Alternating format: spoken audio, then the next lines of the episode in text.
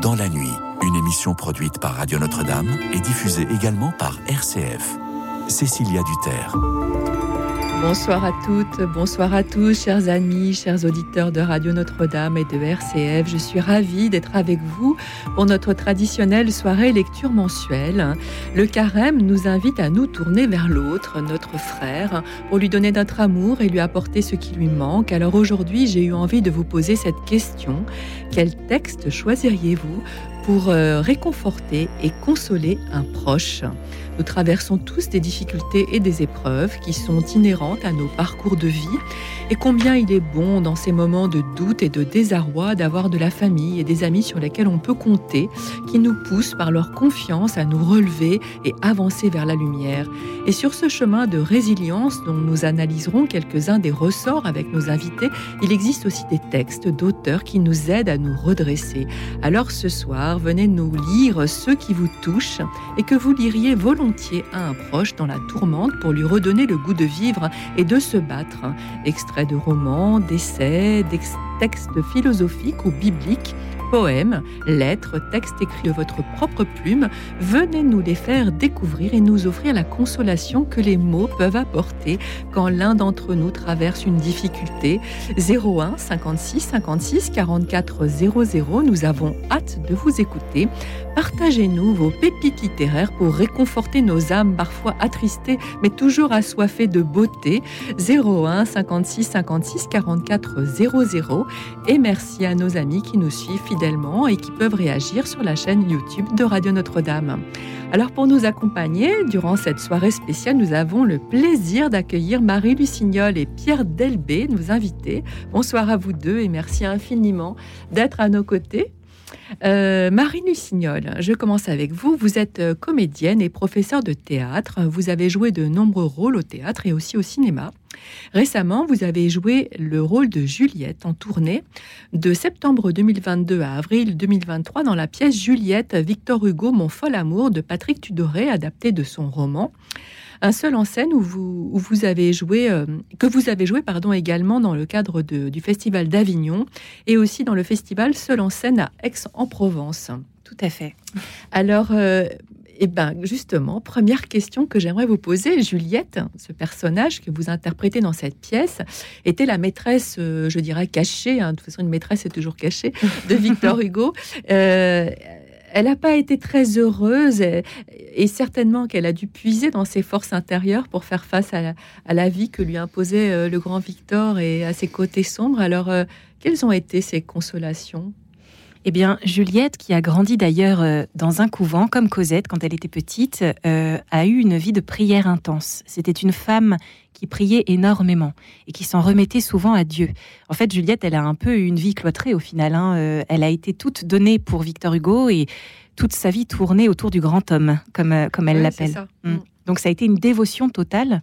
Et dans sa vie, je crois qu'il y a eu deux dévotions. Il y a eu Victor Hugo et Dieu, qui lui donnait cette force d'amour inouïe et même, je dirais, euh, absolue. cet amour absolu qu'elle avait pour lui. Donc cette résistance à l'épreuve, parce que c'était quand même une épreuve, même si elle a eu certainement beaucoup de, joie aussi mhm. euh, à, vivre en pointillé avec euh, Victor Hugo, euh, elle les a donc trouvés en Dieu. Je ne savais pas oui. qu'elle était très pieuse. Elle était très pieuse, c'est vrai. Et comme elle a grandi chez les sœurs, hein, je pense qu'elle tenait ça de, de son enfance. Elle, elle, était orpheline et je pense que les sœurs lui ont inculqué vraiment cette, cette, cette vie de prière, hein, au final, qu'elle a gardée au fur et à mesure de sa vie. Très bien. Euh, Pierre Delbé, vous êtes docteur en philosophie et vous intervenez euh, comme consultant auprès de nombreuses entreprises et associations. Depuis 2012, vous êtes aussi directeur de l'IFAE, structure qui accompagne les managers et leur propose un coaching fondé sur euh, une approche philosophique. Vous êtes également l'auteur de nombreux ouvrages. On peut citer Aristote dit pour repenser le management, paru aux éditions Mardaga. Vous étiez venu d'ailleurs présenter ce livre dans le cadre de cette émission. Et puis ce nouveau livre qui nous intéresse plus particulièrement ce soir, car il entre euh, évidemment parfaitement en écho avec notre thème. Affronter les coups du sort, petit traité de résilience qui vient de paraître euh, aux éditions Artege.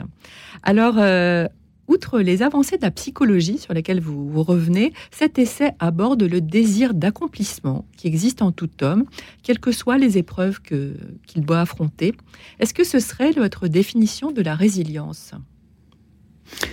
Euh, J'aime bien dire, pour donner un exemple de ce que c'est que la résilience, il y a une image que je trouve très belle. C'est l'image du lys du feu. Est-ce que vous connaissez le lys du feu? Eh bien, c'est une plante qui existe et qui existe en Afrique du Sud. Et qui a ceci de particulier, c'est qu'elle ne fleurit qu'à une seule condition. Elle ne fleurit que lorsque il y a un incendie de forêt. Oui. Oui. Et lorsqu'il y a un incendie de forêt, il n'y a plus rien, et quatre jours plus tard, sort de terre, comme par miracle, le lys, un lys qui est la première plante qui va apparaître. Et euh, pendant 15 ans, euh, voilà, les graines vont ensuite stagner, vont rester sous terre. Pendant 15 ans, on appelle ça la dormance, n'est-ce pas? Mm-hmm. Et donc, il reste, euh, les, les, graines restent en terre, elles, elles sont en attente, elles résistent. Et la résilience, c'est ce qui se passe après la résistance. Après le déclenchement, le déclenchement ici c'est le feu, n'est-ce pas, et qui va provoquer précisément un rebond.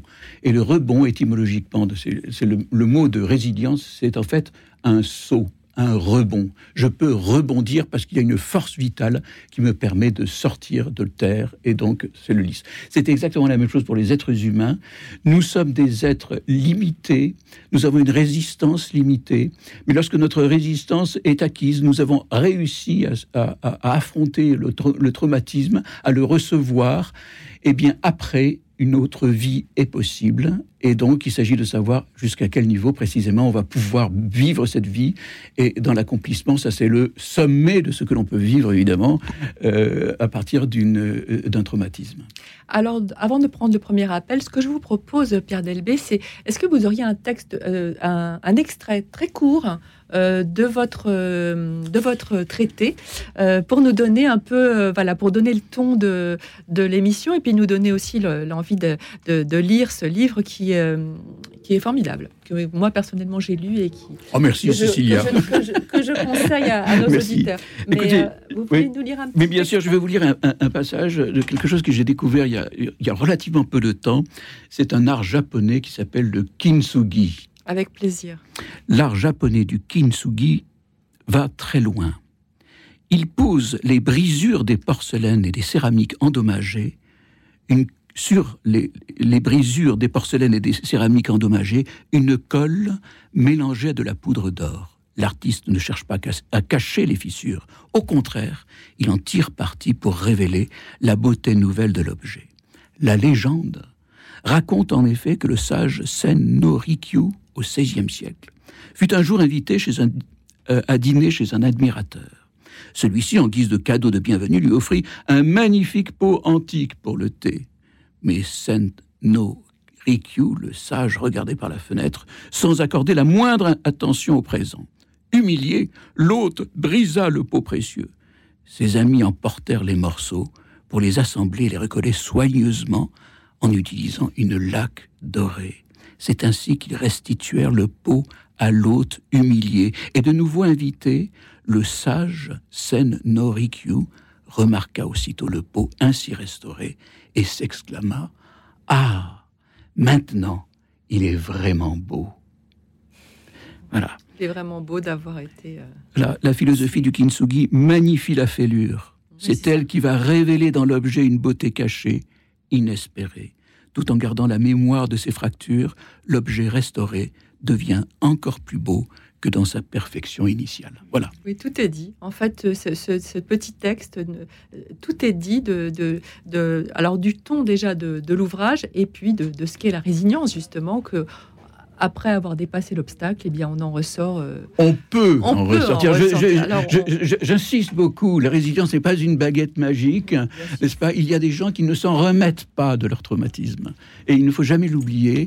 Euh, la, résilience est, est, une, je dirais, quelque chose d'inespéré, de merveilleux, mais de possible, mais pas toujours possible. Alors, je vous propose euh, d'accueillir Philippe. Bonsoir, Philippe. Bonsoir, Cécilia.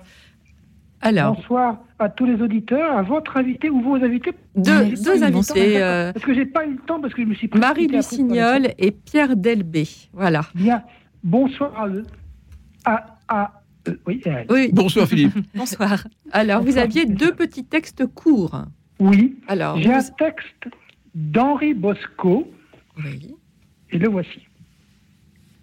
Ce qu'on doit être, on l'est. On l'est avant le fruit, avant la fleur, avant même la graine close. Il suffit pour le devenir que le temps commence à pousser notre vie encore en sommeil vers une existence formelle et que les événements, créatures et circonstances y imposent les premières flexions qui en détermineront le dessin futur. Très bien. On, on- on- on reste quoi? On, écoute? Oui, On, réfléchit, on médite bah justement, je crois Oui, que oui, ça, se médite. Oui. Oui, j'ai donc un deuxième texte de, que j'ai euh, que j'ai lu ce matin, en fait, hein, de Maurice Chapaz. D'accord. Maurice Chapaz, qui cite le maître Eckhart. Oui. Si l'âme avait pu connaître Dieu intégralement à la façon des anges, elle ne serait jamais venue dans le corps. Si elle avait pu connaître Dieu sans le monde, le monde n'aurait jamais été créé pour elle. Qui sommes-nous? Des oiseaux pour qui la terre est un prétexte, le ciel une patrie.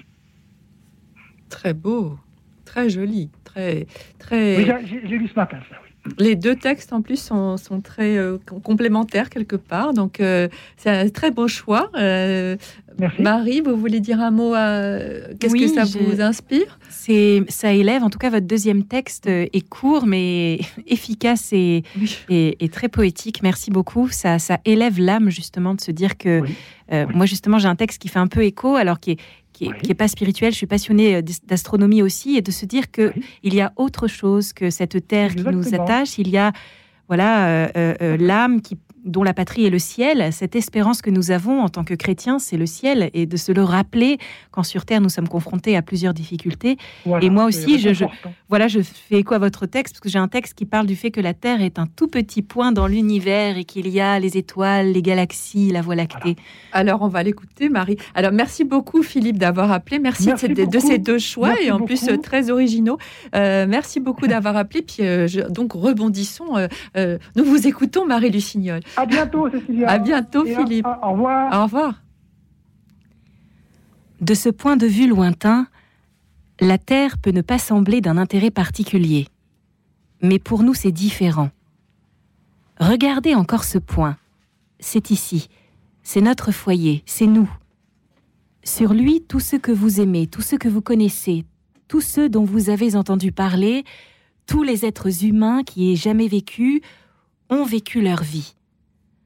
Toute la somme de nos joies, de nos souffrances, des milliers de religions aux convictions assurées, d'idéologies et de doctrines économiques, tous les chasseurs et cueilleurs, tous les héros et tous les lâches, tous les créateurs et destructeurs de civilisations, tous les rois et tous les paysans, tous les jeunes couples d'amoureux, tous les pères et mères, tous les enfants pleins d'espoir, les inventeurs, les explorateurs, tous les professeurs de morale, tous les politiciens corrompus, toutes les superstars, tous les guides suprêmes, tous les saints et les pécheurs de l'histoire de notre espèce ont vécu ici, sur un grain de poussière suspendu dans un rayon de soleil. La Terre est une toute petite scène dans une vaste arène cosmique. Songez au fleuve de sang déversé par tous ces généraux et ces empereurs, afin que, nimbés de triomphe et de gloire, ils puissent devenir les maîtres temporaires d'une fraction d'un point. Songez aux cruautés sans fin perpétrées par les habitants d'un recoin de ce pixel sur les habitants à peine distinguables d'un autre recoin. Comme ils peinent à s'entendre, comme ils sont prompts à s'entretuer, comme leurs haines sont ferventes. Nos postures, l'importance que nous nous imaginons avoir, l'illusion que nous avons quelques positions privilégiées dans l'univers. sont mises en question par ce point de lumière pâle. Notre planète est une infime tache solitaire enveloppée par la grande nuit cosmique. Dans notre obscurité, dans toute cette immensité, il n'y a aucun signe qu'une aide viendra d'ailleurs, nous sauver de nous-mêmes. La Terre est jusqu'à présent le seul monde continu à abriter la vie. Il n'y a nulle part ailleurs, au moins dans un futur proche, vers où notre espèce pourrait migrer. Visiter, oui. S'installer, pas encore. Que vous le vouliez ou non, pour le moment, c'est sur Terre que nous prenons position. On dit que l'astronomie incite à l'humilité et fortifie le caractère. Il n'y a peut-être pas de meilleure démonstration de la folie des vanités humaines que cette lointaine image de notre monde, minuscule.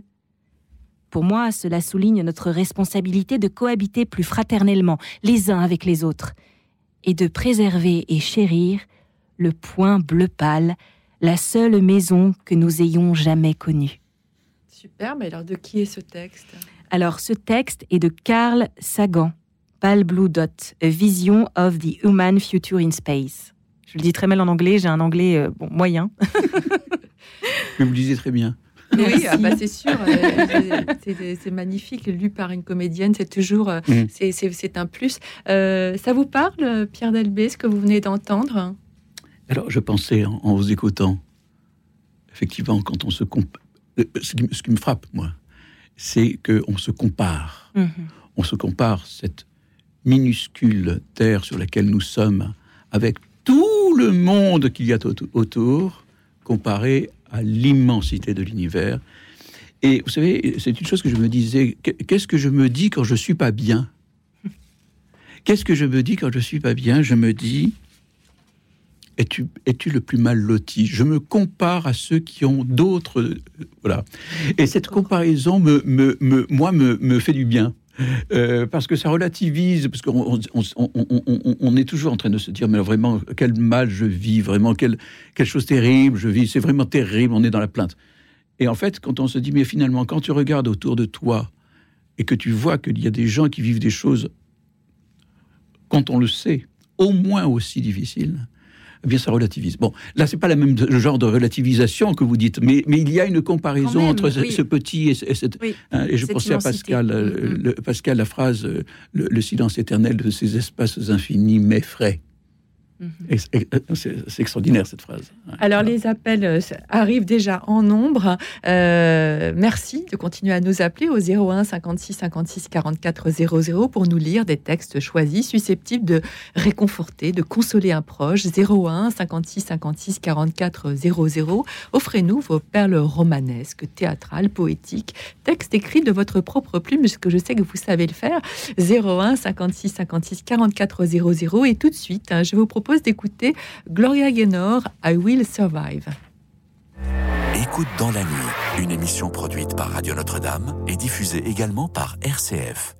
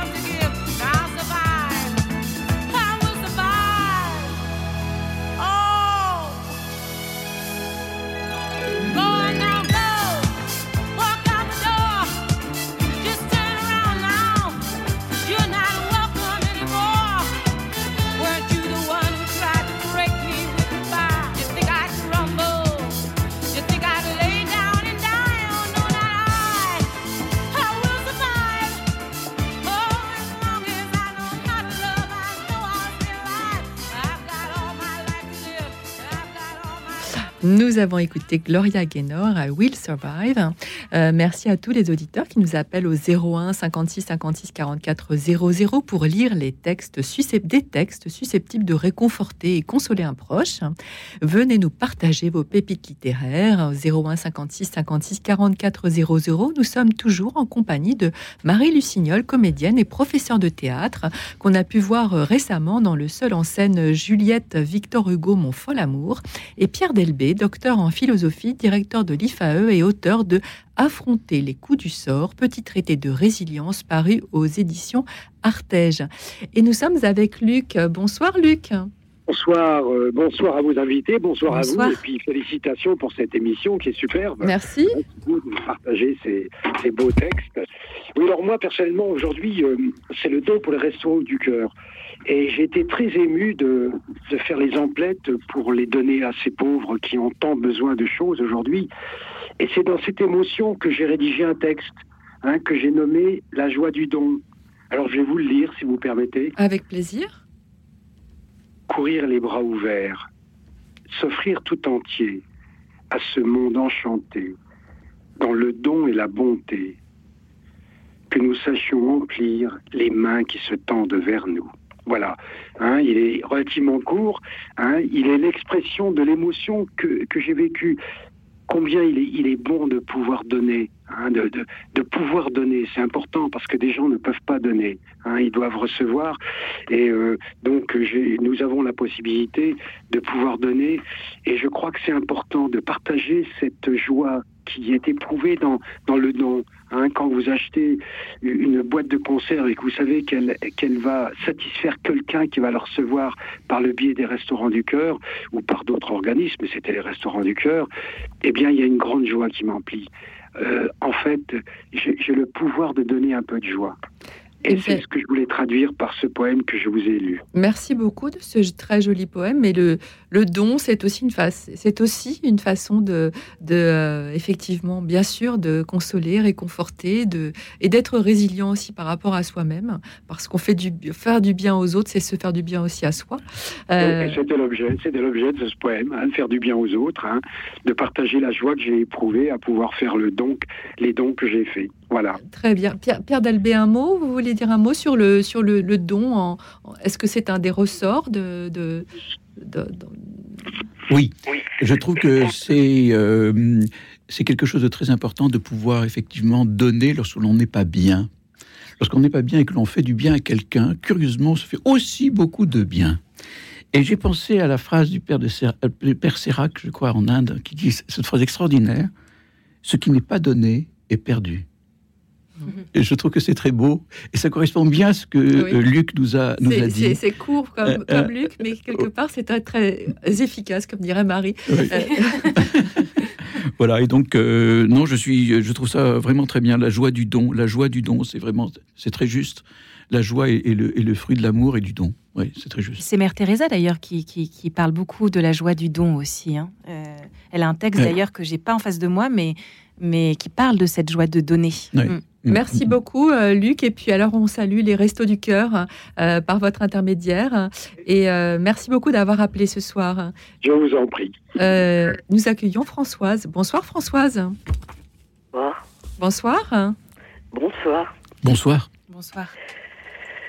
Oui, alors, euh, euh, j'avais l'intention de, de lire un texte que j'ai écrit quand j'étais en atelier d'écriture Oui.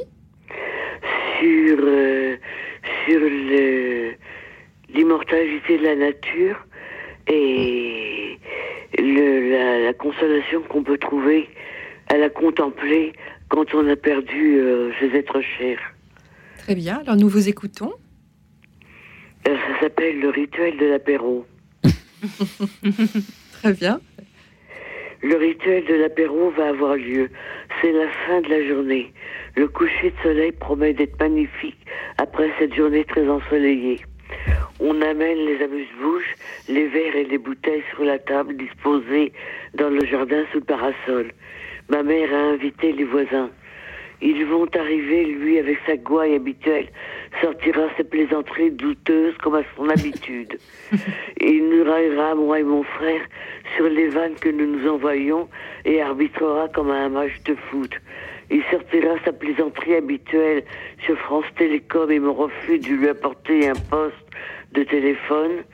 L'apéritif glissera dans les gosiers et les amuse-gueules seront bientôt terminées. Les bouteilles seront presque vidées.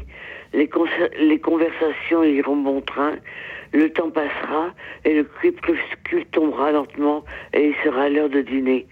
Chacun s'en ira vers son foyer. Aujourd'hui, certains ont disparu. Le coucher de soleil est toujours aussi beau, comme souvenir d'un temps d'avant où le temps semblait s'être immobilisé. Superbe.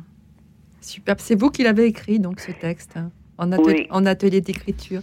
Un Oui. beau texte. Ma- Marie Lucignol, vous voulez dire un mot à, à oui, Françoise? merci beaucoup Françoise pour votre partage et cette simplicité. Euh, Je, je trouve que dans votre texte, il y a beaucoup d'humour et c'est important l'humour quand on vit des moments difficiles et c'est vraiment pour moi une, grande capacité, euh, euh, une belle intelligence que de pouvoir faire preuve d'humour dans les moments difficiles.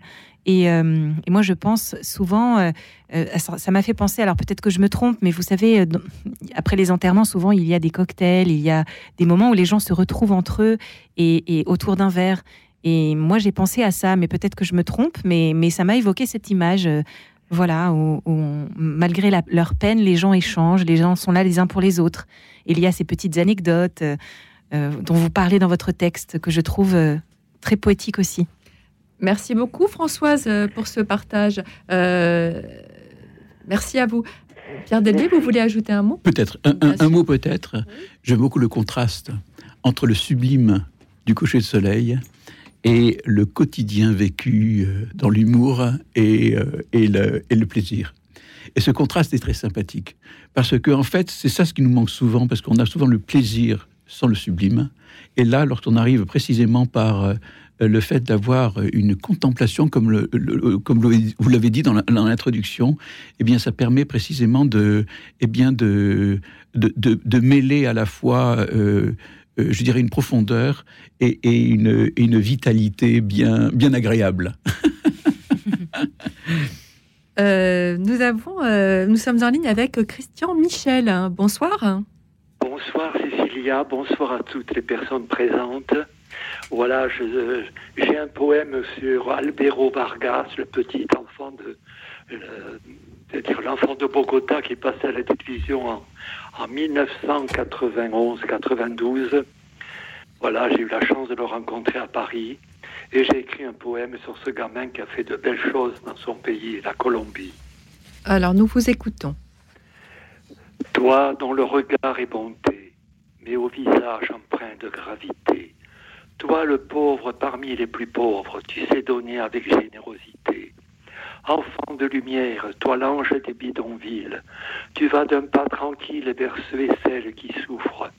Toi seul connais de par ton immense amour les paroles qui sauvent plus que des discours.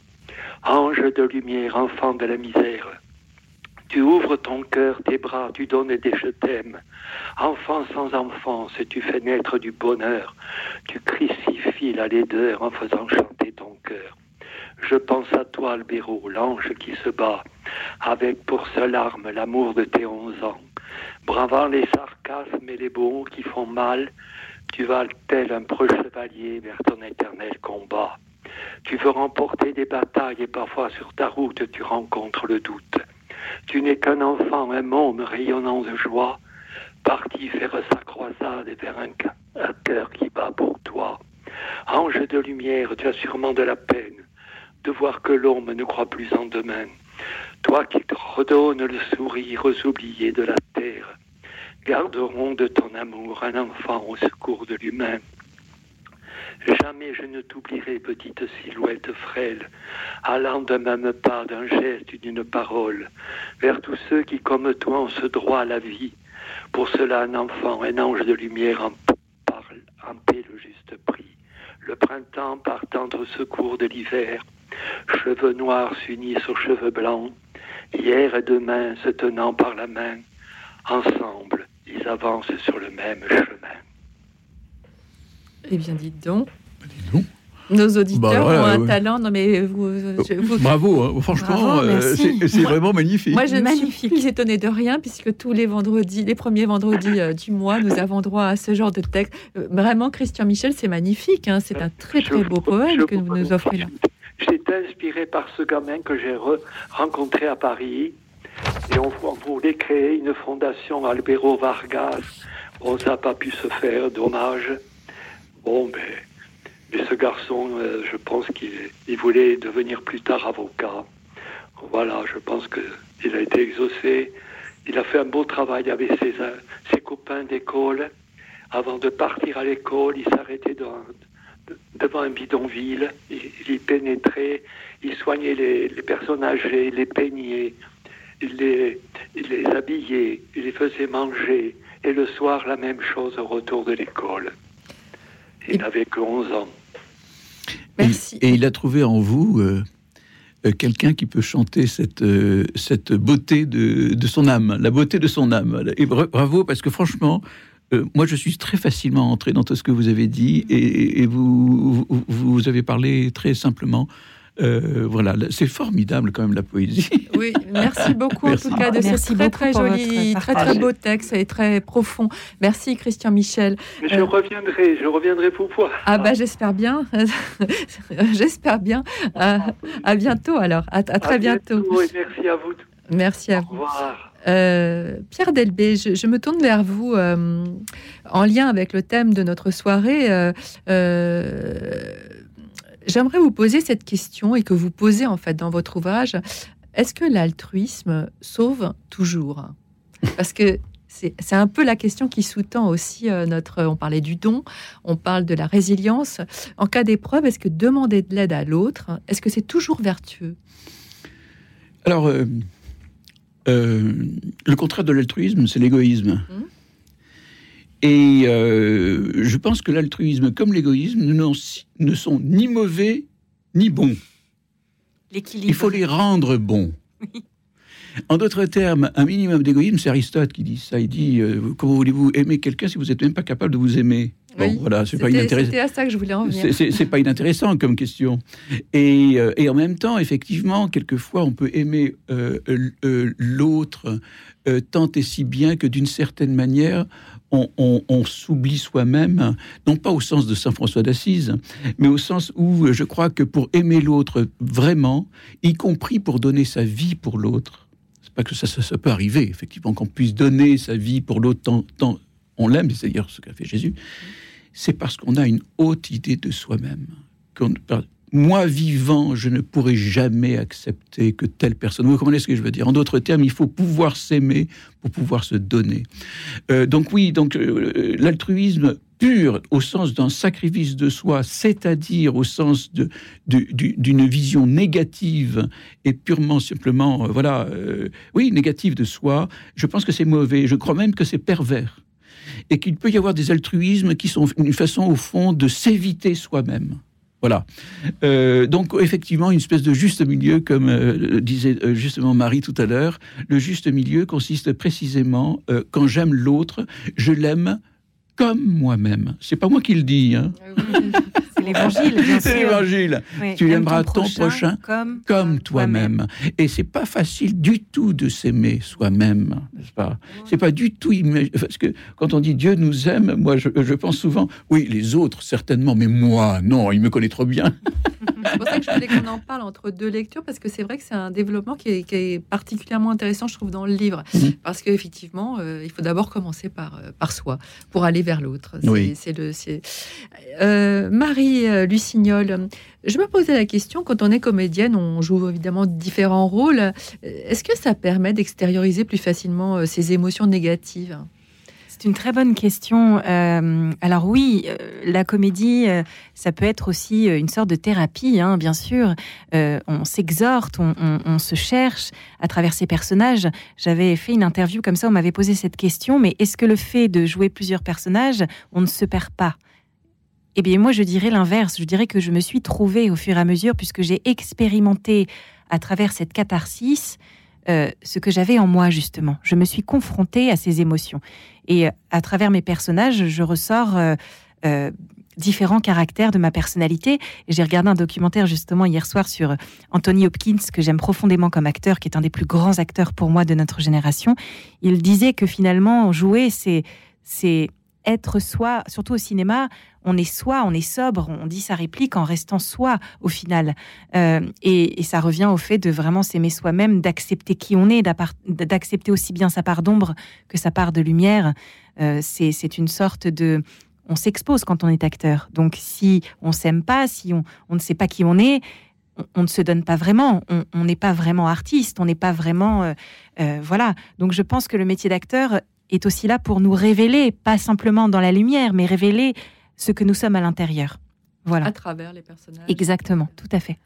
Et euh, alors là, c'est une question que je pose à tous les deux. La, la littérature, les, les- euh, la philosophie, les textes théâtraux, évidemment, euh, est-ce que ce sont des sources de réconfort, de consolation face aux épreuves? La philosophie, par exemple. Bah, alors c'est intéressant parce que vous savez, l'un des plus grands textes du Moyen Âge, c'était le texte de, de, de Boès, sixième siècle, euh, euh, la consolation de la philosophie. De la philosophie. Euh, moi, je crois qu'effectivement, la philosophie peut donner, c'était vraiment la vision stoïcienne, hein, euh, peut donner une vision qui permet, je dirais, de, euh, oui, de, de, de relativiser, c'est ce qu'on a dit tout à l'heure, et qui permet également euh, de, voyez, de, de, de- savoir en fait euh, euh, qu'est-ce que je peux faire. Dans la situation où je suis, c'est une situation où je ne suis pas content, où je suis malheureux, où je suis vraiment traumatisé, etc. Enfin, je ne suis pas bien du tout. Qu'est-ce que j'aurais pu mieux faire pour faire en sorte... Voilà. Et si jamais je réponds à cette question, vous voyez, si je réponds à cette question en disant, mais en fait, non, je j'aurais pas pu faire grand-chose. Peut-être un peu, mais à la marge. Vous voyez, le fait même de répondre à cette question toute simple, qu'est-ce que j'aurais pu faire ou qui, fait en sorte que, fasse en sorte que cette situation, eh bien, elle, elle soit moins insupportable. Et quand je réponds, je, ben, je n'aurais pas pu faire grand-chose. On a au moins, si vous voulez, déjà le poids de la culpabilité en moins. Parce que très souvent, lorsque l'on vit quelque chose, et on vit quelque chose d'intensément dur, on se dit, on se dit, j'y suis certainement pour quelque chose, j'ai mal fait quelque chose. Et je crois que, vous voyez, c'est ça que je, crois très important. Être capable, euh, effectivement, d'avoir une vision, d'avoir une réflexion, d'avoir une méditation qui nous libère d'une certaine manière euh, de, euh, de, de, de- de notre culpabilité qui peut être excessive. Je ne dis pas que toute culpabilité est excessive, mais il y en a certaines. Alors, continuez à nous appeler, chers auditeurs, au 01 56 56 44 00 pour nous partager des textes à même de réconforter, de consoler un proche. Euh, 01 56 56 44 00. Tout de suite, nous écoutons Grand Corps Malade. J'ai pas les mots. Écoute dans la nuit, une émission produite par Radio Notre-Dame et diffusée également par RCF.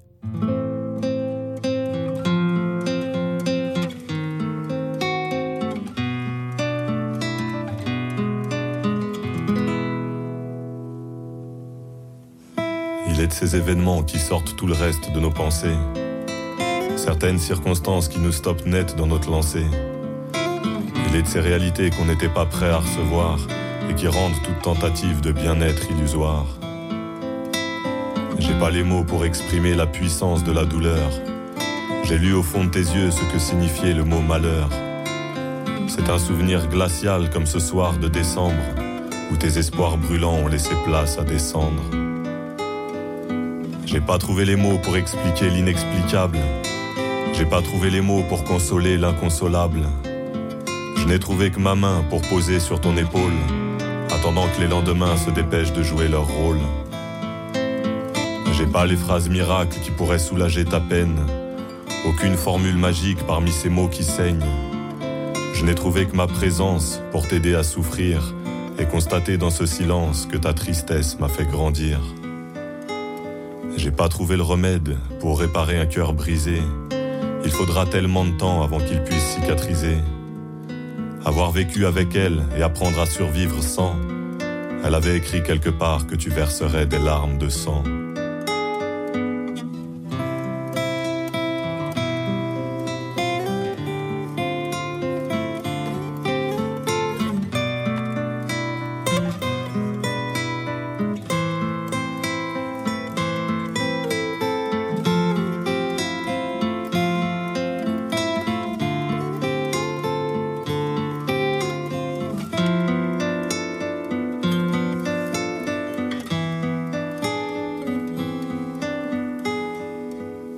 Su rester debout et je t'admire de ton courage. Tu avances la tête haute et tu traverses cet orage. À côté de ton épreuve, tout me semble dérisoire, tout comme ces mots qui pleuvent que j'écris sans espoir. Pourtant, les saisons s'enchaîneront saluant ta patience. En ta force et ton envie, j'ai une totale confiance. Tu ne seras plus jamais le même, mais dans le ciel, dès demain, son étoile t'éclairera pour te montrer le chemin.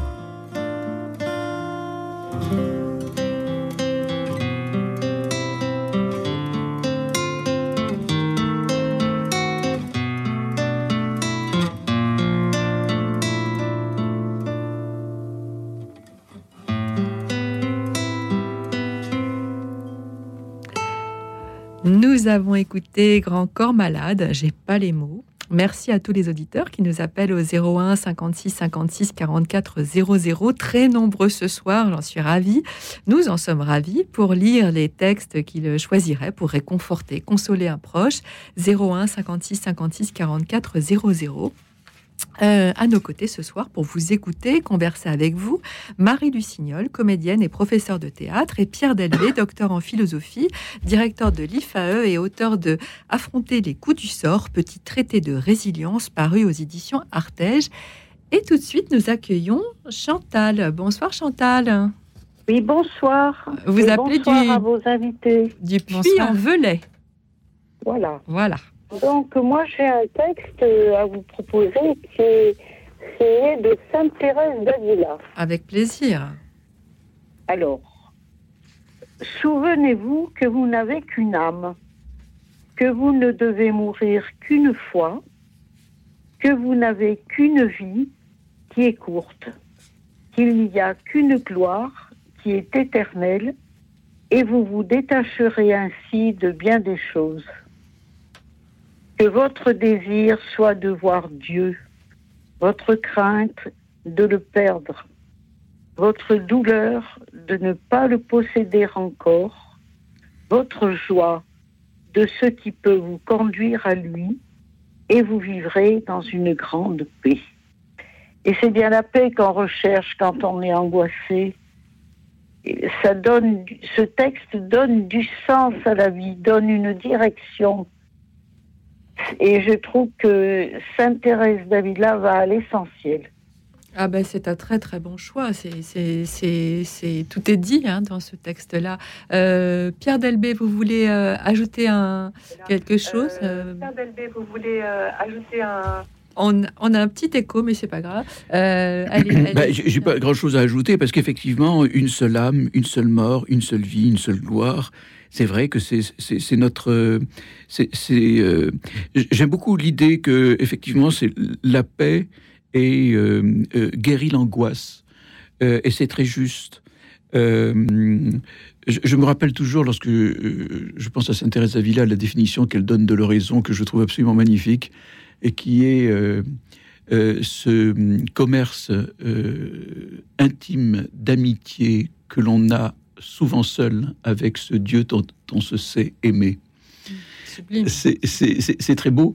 Et, euh, et on retrouve là, si vous voulez, ce côté un petit peu essentiel. Parce que finalement, ce qui, euh, nous, euh, ce qui nous fait du bien, c'est de nous restituer dans l'essentiel, pour sortir, je dirais, de l'épreuve, sortir du, du secondaire, pour entrer dans l'essentiel. Et l'essentiel, c'est qu'on a une seule âme, une seule mort, une seule vie, etc.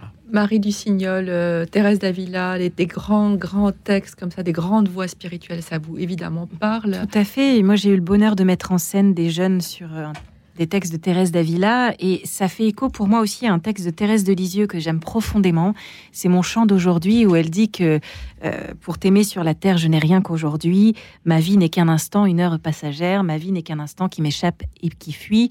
Tu le sais, mon Dieu, pour t'aimer sur la terre, je n'ai rien qu'aujourd'hui. Chaque jour compte. C'est vraiment ce, ce que vous, vous disiez, simplifier les choses. Euh, le secret de la paix, est-ce que ça serait pas le présent? Vivre les choses, Mm. chaque jour suffit sa peine, Mm. comme nous dit un verset biblique euh, que l'on connaît tous. Mm. Voilà. Oui, bah, mer- merci beaucoup en tout cas Chantal de cet excellent choix évidemment Thérèse d'Avila euh, Et qui nous parle sub- et qui nous J'es- parle. J'espère que ça va réconforter certaines personnes. Oh sûrement, ça c'est sûr que Thérèse d'Avila est très voilà très bien indiquée pour euh, et ce texte était très très beau. Merci beaucoup euh, Chantal de ce choix. Bonsoir à Euh, tous. Merci. Bonsoir. Bonsoir, Chantal. Bonsoir Brigitte. Bonsoir, bonsoir à cette belle équipe et à Marie. Je Ah. suis ravie d'entendre. Bonsoir Brigitte. Voilà, voilà. Alors moi, je voudrais vous partager, euh, eh bien, Saint Paul nous invite à cultiver la joie. Il nous invite, à, ainsi que les Philippiens, cultiver la joie dans le Seigneur. Il nous dit, peut-être bien ce soir, soyez toujours dans la joie du Seigneur. Laissez-moi vous le redire. Soyez dans la joie. Que votre sérénité soit connue de tous les hommes.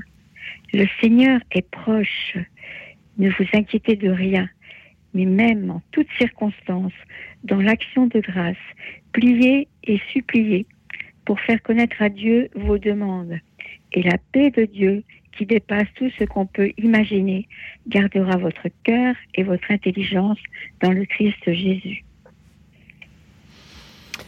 Eh oui, grand grand texte encore. euh, un mot Marie Lucignol sur cette. Je, je- je crois que le texte parle de lui-même et, et- et Saint Paul, ce que j'aime, c'est qu'il dit les choses de manière si simple. Euh, c'est marrant, ce matin, je- j'enregistrais des textes pour l'application YouPray et je, et je lisais des textes bibliques et il y avait les actes des apôtres et bien sûr Saint Paul. Et, et ma matinée fait écho avec votre texte, du coup.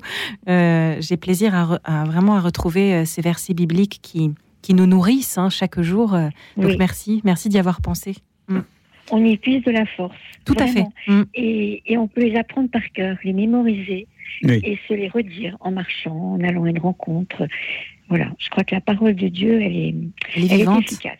Et les offrir comme vous avez fait ce soir pour, euh, pour tous ceux qui, qui nous écoutent, peut-être pour ceux aussi qui sont dans la peine, et puis, même, Absolument. euh, et puis même ceux qui ne sont pas dans la peine pour s'armer pour, euh, pour les futures épreuves, parce que voilà, les- les- l'obstacle, l'épreuve, les freins euh, font partie de la vie, et, et effectivement, voilà, tour, tour à tour, ça nous, ça nous arrive. Merci beaucoup Brigitte d'avoir appelé ce soir et de ce très très bon choix, excellent choix de, de- de cette lecture de Saint Paul. Euh, Marie Lucignol, vous voulez nous lire euh, peut-être un, un texte court hein, Bien sûr, avec euh, de- plaisir. Parce que je, je vois que vous avez Oui, fait des Alors non, mais vous inquiétez pas. euh, Je, je- je coupe moi en général. Par exemple, là, j'ai des extraits de psaumes et, et des poèmes de Thérèse. Je, je lis pas tout le poème. Peut-être on peut faire un, un- une- un petit texte court dans Oui, les bien psaumes, sûr. par exemple, parce que ça, Avec ça fera écho à ce qu'on vient Oui, d'écouter. c'est ce que je me suis dit. C'est marrant, on est sur la même longueur d'onde. Bah oui, n'est-ce pas? Et même sur les mêmes ondes, vous vous rendez compte? Exactement. Alors, j'ai un psaume que j'aime profondément, c'est Tu me scrutes, Seigneur, qui est le psaume 139-138. Tu me scrutes, Seigneur, et tu sais. Tu sais quand je m'assois, quand je me lève. De très loin, tu pénètres mes pensées. Hmm. C'est toi qui as créé mes reins, qui m'a tissé dans le sein de ma mère. Je reconnais devant toi le prodigue, l'être étonnant que je suis. Étonnantes sont tes œuvres, toute mon âme le sait. Superbe. Magnifique. Magnifique. En plus, elle, lit vraiment très très bien. Ouais, vous, vous permettez que je, je- je- je rebondisse Bien sûr. avec un texte de Saint Paul Absolument. que je lis et que je relis quand je ne suis pas bien. On le connaît tous, hein. Saint Paul, apôtre aux Romains. Qui pourra nous séparer du Christ, de l'amour du Christ? La détresse, l'angoisse, la persécution, la faim, le dénuement, le danger, le glaive. Mais en tout cela, nous sommes les grands vainqueurs. Grâce à celui qui nous a aimés, j'en ai la certitude, ni la mort, ni la vie, ni les anges, ni les principautés célestes, ni le présent, ni l'avenir, ni les puissances, ni les hauteurs, ni les abîmes, ni aucune autre créature, rien ne pourra nous séparer de l'amour de Dieu qui est dans le Christ Jésus, notre Seigneur. Ah oui, c'est bien, c'est c'est tout à fait. Oui. euh, Ça fait du bien, hein Ça fait du bien, merci beaucoup. Et vous l'avez très bien lu, donc. euh, Et justement, Pierre Delbé, je voulais vous poser la question euh, qui, qui- qui- qui est contenue dans, dans ce livre. Est-ce que Dieu ne s'introduit pas précisément par nos failles, nos faiblesses, nos échecs Mm. Justement, est-ce que c'est pas là que, que- il faut il faut quand même qu'il y ait une petite euh, euh, une blessure pour qu'il rentre, non? Oui. Qu'on ouvre notre cœur. Euh, Il y, a- il y a cette phrase de Leonard Cohen, vous savez, dans une chanson où il dit euh, c'est à travers la, la faille que la lumière peut entrer. Et, euh, et Dieu, oui, je crois que euh, Dieu peut effectivement entrer par euh, des moments qui sont des moments terribles dans notre vie, qui nous bouleversent, qui nous bouleversent et, euh, qui nous ouvrent à autre chose que le traumatisme, parce que si, on, se laisse, je dirais, si notre horizon euh, n'est que le traumatisme, d'une certaine manière, nous sommes obligés de mourir. Euh, et, donc on s'ouvre à autre chose, et, ce, et cette autre chose, je crois que c'est Dieu. Vous savez, il y a une chose qui m'a beaucoup frappé, c'est en lisant Todorov, qui a cette chose tout à fait remarquable. Il dit les gens qui sortent de camps de concentration, euh, euh, ils ont vécu une chose absolument intense dans les camps de concentration, et lorsqu'ils reviennent à la vie entre guillemets normale, ils vivent une vie quotidienne qui qui n'a pas de rapport avec l'intensité effrayante de ce qu'ils ont vécu. Et ils, sont en désir de retrouver dans leur vie normale quelque chose qui soit de l'ordre eh bien, d'une intensité qu'ils ont totalement perdue. Avant, ils avaient une intensité épouvantable, maintenant, ils n'ont plus rien. Pas d'intensité ni bonne ni mauvaise. Et je crois, effectivement, en ce sens-là, que euh, notre vie spirituelle, c'est une ouverture à Dieu, à quelque chose d'absolu, quelque chose qui est notre, euh, euh, un amour euh, qui est inconditionnel et dont nous avons absolument besoin pour exister. Et que tant qu'on n'a pas rencontré cela, je crois que quelque part, c'est un manque total. Et la faille nous ouvre justement sur cette, sur cette pauvreté radicale. Marie Lucignol, euh, euh, j'imagine que ça vous parle, bien sûr. Tout à mais, fait, je trouve ça magnifique. euh, Ce sujet est vraiment bouleversant. l'é- L'épreuve nous fait acquérir une sagesse. De toute façon, en dehors, une spiritualité dans le meilleur des cas, et une sagesse à tout coup, parce que on, on en ressort, euh, on en Grandi, ressort différent, différent. pas forcément grandi, Oui, mais des différent. fois, oui, aussi, Euh, oui. Grandi dans un deuxième temps, Mhm. peut-être, mais différent, non? On a une autre lecture du monde après. Oui, tout à fait. Moi, je pense, euh, je, je peux m'empêcher de penser à, à certaines de mes amies, malheureusement, qui ont vécu des maladies, des cancers, Mm. mm, des cancers du sein. Et c'est vrai que je pense particulièrement à mon amie Claire, que j'aime profondément, qui, qui, me, qui, qui me dit que chaque jour suffit sa peine. C'est elle qui me le répète souvent.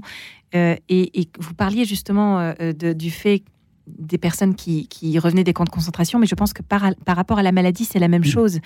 On a le bouleversement de notre corps et, et, et, et souvent le malade, il y a le moment de la maladie comme, comme s'il était crucifié dans sa chair et le moment où il guérit, euh, euh, ou pas, mais en tout cas ceux qui guérissent ont cette, ce rapport à la vie qui est complètement transfiguré, qui est différent, qui, comme s'ils avaient une autre paire de lunettes, on va dire.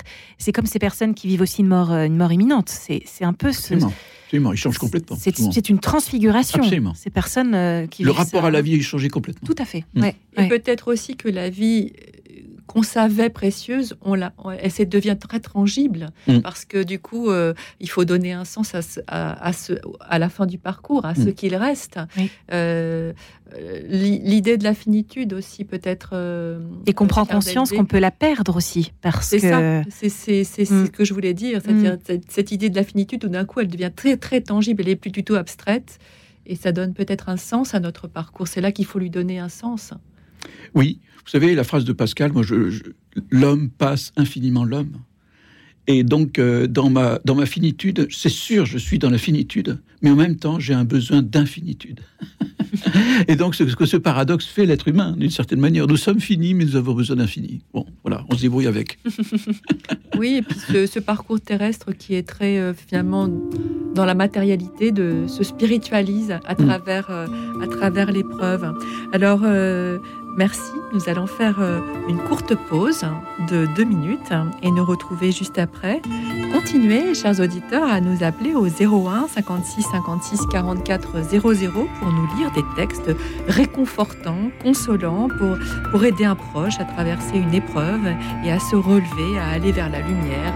01 56 56 44 00. À tout de suite.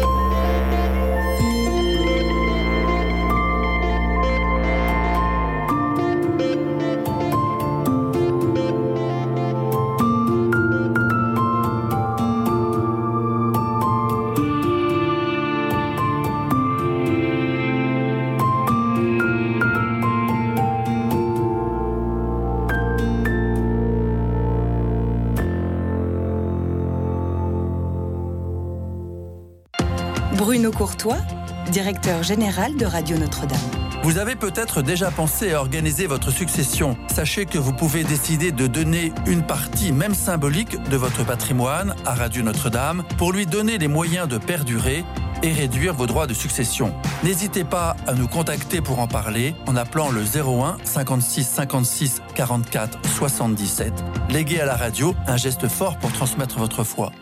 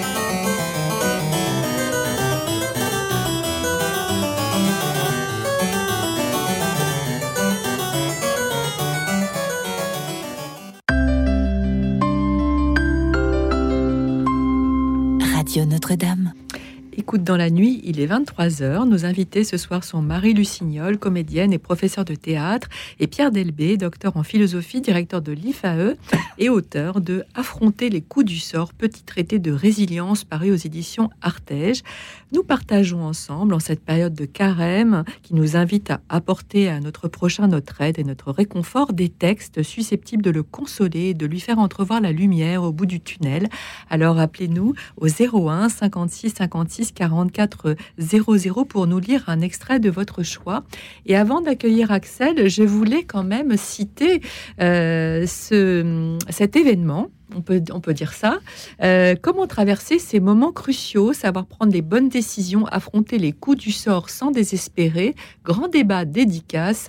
Pierre Delbé et François Bert, François Bert que nous avions reçu dans cette émission pour son livre sur euh, le discernement.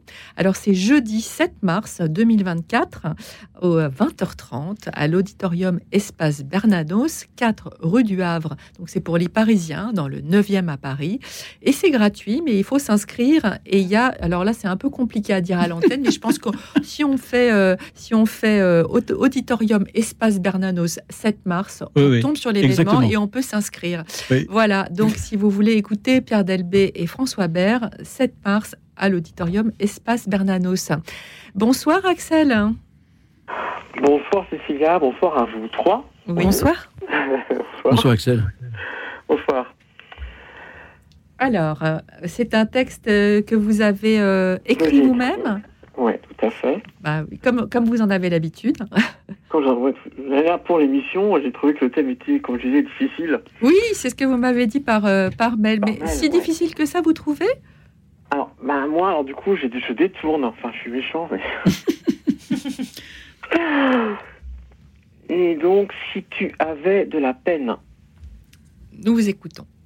Alors, si tu avais de la peine, oserais-tu nous en parler? Pour que ton âme soit sereine, nous t'invitons à te confier. S'il t'arrivait de fondre en larmes, te trouver au bout du rouleau, viendrais-tu déposer les armes? Saurions-nous trouver les bons mots? Si ta peine était immense, si rien en toi ne veut sortir, est-ce qu'une simple présence suffirait à te soutenir? Si ta peine était immense, oserais-tu toute impudeur? Viendrais-tu en toute confiance simplement libérer ton cœur? Si ta peine était immense, tiendrais-tu à nouveau la main? Partirais-tu plein d'espérance découvrir de nouveaux chemins? Alors, euh, formidable, hein, comme toujours, hein, Axel. Euh, qui veut réagir à ce, à ce texte Alors, euh, je, je- je voudrais dire, moi, deux choses qui me frappent, Mhm. comme ça, de, de- à brûle pour point. Euh, D'abord, euh, si tu avais de la peine, est-ce que tu oserais en parler Euh, Ça, c'est vraiment une, vraie question. Et ça mérite d'être dit. Parce que la grande difficulté, effectivement, c'est de pouvoir en parler à quelqu'un, de pouvoir le reconnaître même vis-à-vis de soi-même, parce qu'il y a des choses n'est-ce pas, que nous vivons et euh, d'une certaine manière que, euh, nous, que nous évitons, que nous évitons en nous-mêmes. Donc l'expression, y compris vis-à-vis de soi, mais y compris vis-à-vis de- des autres, c'est quelque chose de très important. Alors je philosophe sur un, comment dirais-je, sur un poème que vous dites, vous le dites d'une façon beaucoup plus jolie que mes, mes mots affreux. Mais, mais, je, je- voulais simplement dire, au niveau de l'expression, c'est très important qu'on puisse exprimer. La deuxième chose que je voudrais dire, vous parlez de la simple présence, et j'ai beaucoup aimé cette idée, parce que c'est vrai que notamment entre amis, entre amis, il y a un moment où la parole ne suffit plus et que la présence est quelque chose qui remplit l'âme. Et, euh, euh, et donc c'est ce soutien euh, qui est extrêmement important et qui permet précisément de faire en sorte que, eh bien, on puisse en sortir. On le sait très bien, la résilience, elle se fait généralement avec une rencontre. Il y a quelqu'un qui va nous permettre de nous en sortir. Et ça, c'est euh, c'est- voilà, c'est- quelqu'un d'un petit peu providentiel. C'est un ami, c'est un parent, c'est un c'est un psy, c'est je sais pas. c'est- Dieu Voilà, Hmm c'est Dieu. Mais Enfin, généralement, Dieu se sert des gens pour nous aider quand même à un petit peu. voilà, voilà. Et, et des textes, dont c'est vrai. Voilà. oui. voilà. Donc voilà, donc je voulais ré- réagir. L'expression et le soutien euh, Mm. silencieux. Marie, vous avez eu des rencontres providentielles comme ça dans votre vie euh, Oh oui, j'ai été ont- gâtée. Et c'est vrai que d'en parler, euh, ça, ça- ça permet de célébrer justement ces rencontres. Euh, j'ai rencontré euh, des artistes sur mon chemin en tant que comédienne qui, qui ont, qui ont fait que je suis devenue celle que je suis devenue en tant qu'artiste, qui m'ont inspirée. Je parle de Michael Lonsdal, par exemple, Ah oui. que j'aime profondément. Et je continue un petit peu le dialogue, euh, voilà, avec lui, même si maintenant il est dans sa patrie céleste. Euh, et j'aimais justement ce qu'il disait sur le fait que l'artiste était comme le vitrail. On parlait de la blessure tout à l'heure. L'artiste est comme le vitrail, il laisse passer la lumière par-delà les fêlures. Le vitrail, qui a souvent plein de couleurs, euh, hum, eh bien, il laisse passer une lumière, euh, cette lumière qui éclaire l'Église, cette Mm. lumière. nous sommes un vecteur. Mm. Par lequel passe la lumière, même, même avec nos ombres. C'est ça qui est beau. Absolument. Et, et c'est ce que disait Michael souvent, même dans le travail. hein. Euh, aller chercher au fond de soi souvent nos, nos- nos plaies, nos, nos- nos meurtrissures. Justement, c'est de ça que le comédien se sert, comme l'argile pour le potier. On se sert de cette matière première. euh, et qui sont nos fragilités aussi, hein, parce que sinon on peut pas être humain, on peut pas avoir du relief dans le jeu d'acteur. Et, et voilà, et moi je me permettais de parler de lui parce que c'est c'est aussi euh, une personne extraordinaire. Peut-être aussi dire que c'est le rôle de l'art en général de, euh, Mm. de, de transcender justement euh, le, le vécu, donc aussi les- les- de la douleur, aussi la tristesse, euh, par la musique, par la littérature évidemment ce soir, par le fait. théâtre, par la philosophie, une compréhension peut-être plus profonde aussi de, de l'existence et, de, et du mal au sens très large du terme, de la notion de, de, de- de mal dans laquelle on comprend effectivement cette souffrance et jusqu'à la mort. Euh, voilà, donc euh, l'art en général. Merci en tout cas, Axel, euh, toujours de ces très beaux textes que vous nous offrez euh, chaque premier lundi du mois. Et euh, merci beaucoup d'avoir appelé euh, une fois de plus et de nous avoir euh, euh, fait découvrir ce, ce très beau texte que- écrit de votre propre plume. Donc, euh, Ah ben, merci de votre accueil. Vivement le prochain. Donnez-nous le prochain thème, s'il vous plaît, assez rapidement, qu'on puisse travailler. Promis, promis, je, je, je, n'est pas forcément évidente, et puis ça nous permet de chercher soit des textes, soit d'écrire, justement, en vue de Ouais. Merci. la hein. prochaine émission aussi. Merci Axel. Promis, je, je le dirai à l'antenne suffisamment tôt pour, euh, pour que vous puissiez avoir euh, voilà, le temps de réfléchir ou d'écrire. Encore mieux. Merci beaucoup en tout cas. Merci beaucoup, à bientôt. À bientôt. Merci, Euh, au bonsoir Sylvie. Bonsoir Cécilia et bonsoir à vos invités et aux auditeurs. Bonsoir Sylvie. Bonsoir Sylvie. Vous nous appelez de Rennes. Et c'est vous qui vous nous appelez de Rennes et c'est vous qui avez écrit aussi ce poème que vous allez nous lire, Je- un, un court poème on me dit. Un Euh, court poème, tout oui. à fait, oui. C'est un petit poème que j'ai écrit quand j'ai commencé à prier et à travers euh, ce, que, ce que la prière me faisait découvrir, euh, j'ai écrit ça, voilà. Alors nous vous écoutons. Arrête le char de tes pensées et regarde s'envoler les nuées, tandis que le silence purifie ton corps tourmenté et que l'esprit souffle en toi un regard neuf. Laisse l'eau claire du pardon effacer doucement tes empreintes dans la vase du passé. Sur le pont ferme et subtil de la foi en l'amour, pose tes pas. Voilà. Superbe. Et alors là, je, suis d'autant plus. Alors, c'est- c'est un très, très beau poème, effectivement court, mais très euh, euh, infiniment profond. Donc, euh, merci beaucoup et très, très beau. C'est un très, très beau mot. Mm. Euh, et euh, qui me permettent aussi d'interroger notre, notre philosophe, hein, Pierre Dalbé, parce que la- le, le pardon dans, le, dans, le, dans le, votre livre et dans ce thème de la résilience est ô combien important. Alors, justement, parlez-nous un peu du, pardon dans le processus de résilience. Ce beau poème nous permet de- d'aborder euh, cet aspect-là. Alors, euh, je dis euh, que en fait, euh, il y a trois sortes de traumatismes. Je, fais ça pour enfin, pour donner un peu une vision. Il y a le traumatisme physique. Je reçois un énorme coup où j'ai une très grande souffrance, une douleur physique. Il peut y avoir un traumatisme psychique, c'est-à-dire que je suis euh, harassé, terri- terrifié par un certain nombre de représentations, d'images, de souvenirs qui me qui m'empêchent de vivre. Et je suis traumatisé au sens moral, n'est-ce pas? C'est différent du psychisme, à mon avis, ça va d'une façon plus profonde. J'ai une blessure dans ma dignité. Une blessure dans la dignité, c'est le fait, par exemple, que à travers le viol, par exemple, n'est-ce pas, qui est un traumatisme physique, psychique et moral. Euh, il y a euh, traumatisme moral au sens où il y a euh, euh, où, la, personne qui, vit ce traumatisme se sent purement et simplement un objet et non pas un, sujet. Elle n'est pas respectée dans sa dimension inconditionnelle de liberté et de pouvoir dire non, etc. Et, et c'est une blessure qui est une blessure intime. Et que là, euh, lorsqu'on en est à ce niveau-là, euh, je dirais, de, de, de, de- de- de blessure très profonde, euh, eh bien, donc, on, voilà, on, cherche, on, cherche une guérison. Et cette guérison, on la trouve ou on ne la trouve pas. Je parle de Noëlla,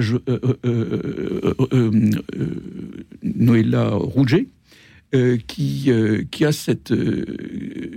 non, c'est Maïti Girtaner, excusez-moi, je confonds, euh, qui a vécu une chose épouvantable, c'est qu'elle a été torturée par un nazi, et ce nazi l'a l'a appelé en 1968 en lui disant, écoute, voilà, je veux, euh, je veux euh, te voir parce que je veux te, demander pardon.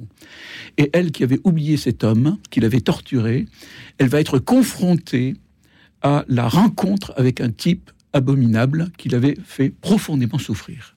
Elle s'est dit, mais qu'est-ce que je vais faire? Qu'est-ce que je peux faire? Elle a accepté tout de même de vo- voir cet homme. Elle a accepté de le voir. Et cet homme euh, lui a dit qu'il en était désolé, qu'il avait été absolument euh, euh, transformé par son attitude elle-même et qu'il était venu parce qu'il allait mourir dans quelques, dans mois d'une maladie et qu'il voulait lui demander pardon. Et là, Noëlla Rouget, pas, devant cet homme, va accomplir un geste absolument incroyable. Elle va lui prendre le visage, n'est-ce pas? Elle va le, ramener vers elle et elle va l'embrasser sur le front. Et elle dit, elle à ce témoignage absolument extraordinaire où elle dit Je l'ai embrassé pour le pardonner et j'ai accompli là quelque chose comme ça. J'ai accompli là le pardon le plus vrai que j'aurais jamais pu donner. Extraordinaire. On est à un niveau, si vous voulez. Alors, je dis, je dis pas que c'est toujours possible, hein, parce qu'il y a des choses que l'on n'arrive pas à pardonner. Je comprends très bien, il n'y a pas de problème. Je dis simplement, lorsque le pardon arrive et qu'il existe et qu'il arrive, n'est-ce pas, comme une chose impossible, qu'il arrive quand même, et que des gens comme euh, euh, euh, Maïti euh, euh, euh, est arrivé à pardonner, eh bien, euh, si vous voulez, il y a quelque chose qui nous fascine. Je dis le pardon, c'est donner quelque chose qui me dépasse à quelqu'un qui n'en revient pas. Voilà. C'est- très bien, Voilà. très bien résumé. C'est quelque chose d'inexplicable, il y a quelque chose de mystérieux. Est-ce que vous auriez un texte, peut-être euh, d'un psaume, un, un extrait de psaume, euh, Oui, fait. Marie euh, Lucignol, peut-être pour, euh, pour euh, voilà, parce que là, on, on arrive à vraiment, je dirais, dans le dans le cœur, cœur, cœur du sujet, si, si j'ose dire, parce que vraiment le pardon, c'est quand même la chose la plus difficile à donner. Alors là, dans ces circonstances-là, on peut dire qu'elle est- c'était une sainte. hein, il y avait quand même une forme de de, de, de, de- de Alors, il- sainteté dans elle- cet acte de pardon. euh, Elle est chrétienne. hein. Oui, Bon. bah, d'accord, mais enfin, ça Bon. suffit pas euh, toujours. Non, non, mais je euh, dis simplement, je ne sais pas si. je- oui, Ce n'est pas le blanc-seing. Non, non, non, non, mais, mais je remarque simplement que bon, elle, elle avait certainement une force qui lui Ah bah, permettait, je dirais, euh, de, de, de- Comme, je dirais, comme de- celle du pape Jean-Paul II qui, qui a pardonné Absolument. à son agresseur, Son euh, agresseur, euh, encore. qui, euh, qui s'est converti. qui s'est converti. absolument, absolument. Vous Alors avez, oui, euh, moi j'ai un texte. Alors plus qu'un psaume, je pense, euh, qui correspondrait, c'est le poème de Sainte Thérèse de Lisieux. Euh, moi, si j'avais commis tous les crimes possibles, cette miséricorde divine qui pardonne au-delà du voilà. Moi, si j'avais commis tous les crimes possibles, je garderais toujours la même confiance, car je sais bien que cette multitude d'offenses n'est qu'une goutte d'eau dans un brasier ardent. Oui, j'ai besoin d'un cœur tout brûlant de tendresse, qui reste mon appui et sans aucun retour, qui aime tout en moi et même ma faiblesse, et ne me quitte pas ni la nuit ni le jour. Superbe, magnifique. Oui. Pouf, pouf, pouf. Alors là, euh, Ça cartonne, hein Deux strophes de Thérèse et. euh, Eh, Non, non, c'est magnifique. C'est absolument magnifique. Il n'y en a pas une petite troisième? Si, pourquoi pas Non, je n'ai pu trouver nulle autre créature qui m'aimât à ce point et sans jamais mourir.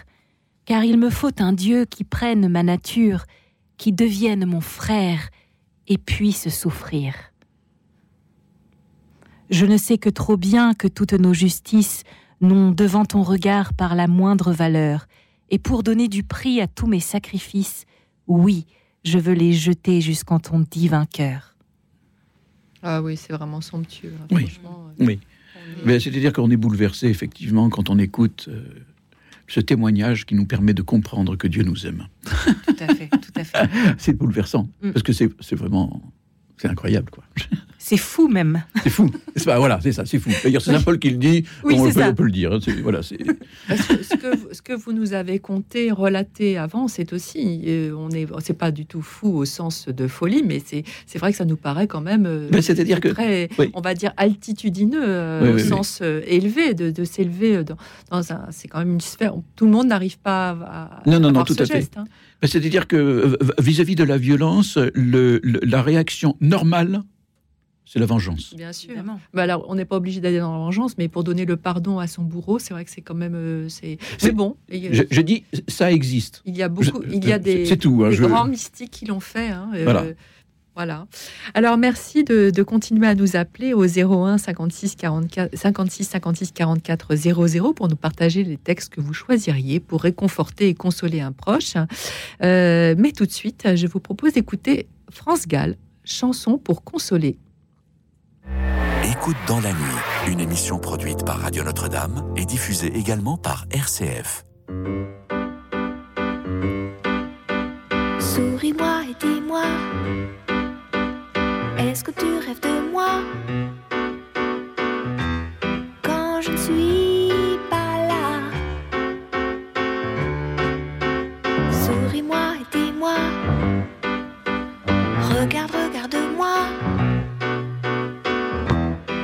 Que tu me trouves jolie comme ça Je sais tu es fâché contre moi, mais ça va passer quand ça passera. Souris-moi, dis-moi, tu veux que je chante quoi? Moi je veux bien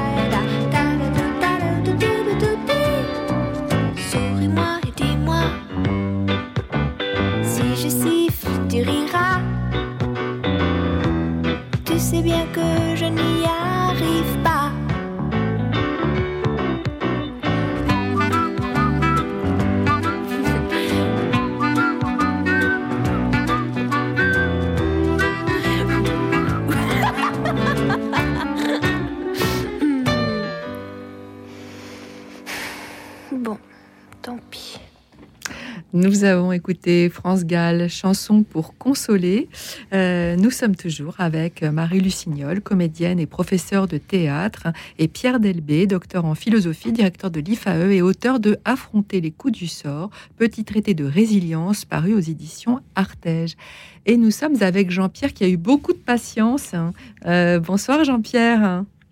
Bonsoir Cécilia. Voilà, vous avez eu de la patience parce que. Oui, vous avez fait un, un petit peu attendre en, en ligne.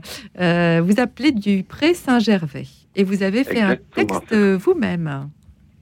Oui, je fais un texte, en fait, il était dédié à mes collègues de travail pour la période des fêtes. Ah, très bien. Oui, parce qu'on m'a demandé de l'écrire en fin de compte. Et comme j'avais l'habitude d'écrire, donc je l'ai fait pour eux.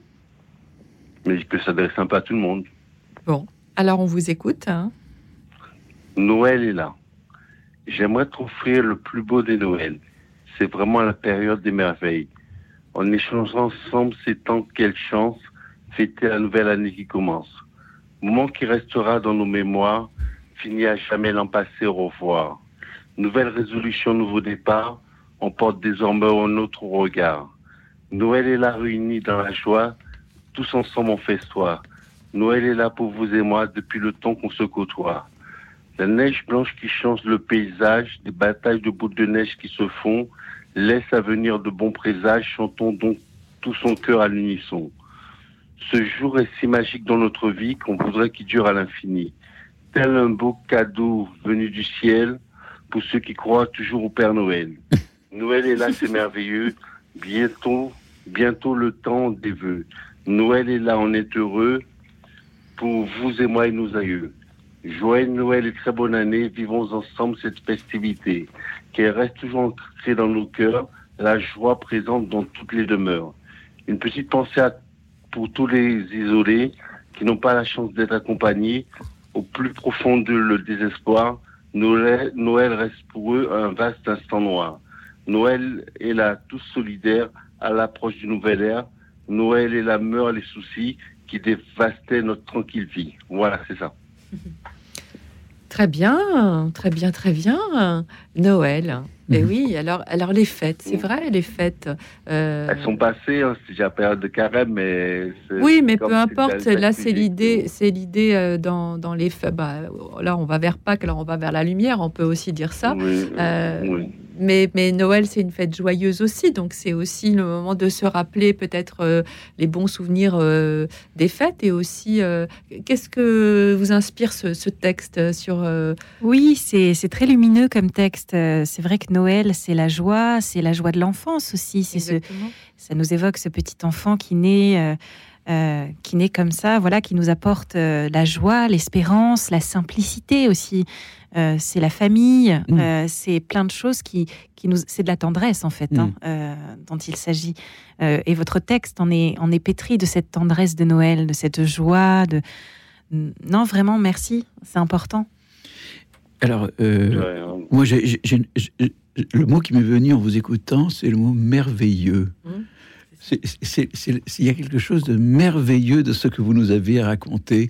Et je vous entendais parler de Noël, de la mémoire du nouveau départ, de la joie ensemble, euh, des batailles de, boules de de, neige. neige, des cœurs à l'unisson, etc. Les chants, la fête, on est bien ensemble et tout. Et c'est vrai que c'est notre patrie, c'est notre ciel, quelque part, que vous êtes en train de décrire. Et, euh, et, et j'ai beaucoup aimé euh, lorsque vous avez fait ce, ce contraste terrible avec euh, le- Noël, cet instant noir, hein, j'ai noté. Un- pour les isoler. pour les isoler, pour les isoler. Et, et, et, et- et vous avez tout à fait raison. Vous avez tout à fait raison. C'est pour ça que, euh, effectivement, il y a, il y, a, il y a ce contraste. Il y a, il y a ce contraste. Et euh, je crois que le merveilleux est quelque chose dont on a besoin, n'est-ce pas, cette espèce de rêve tendresse, euh, enfantin, tout ça, euh, euh, dont on a besoin lorsqu'on va pas bien, qu'on va pas. Oui, on a besoin de lire un conte. Un conte nous nous décontracte, nous nous fait du bien, nous raconte une histoire qui est une jolie histoire. On sait que c'est pas forcément. Excusez-moi, Noël c'est vrai, hein, mais euh, le, le conte c'est pas toujours vrai, mais ça nous fait du bien et on a besoin de rentrer dans ce merveilleux parce que au fond quelque part.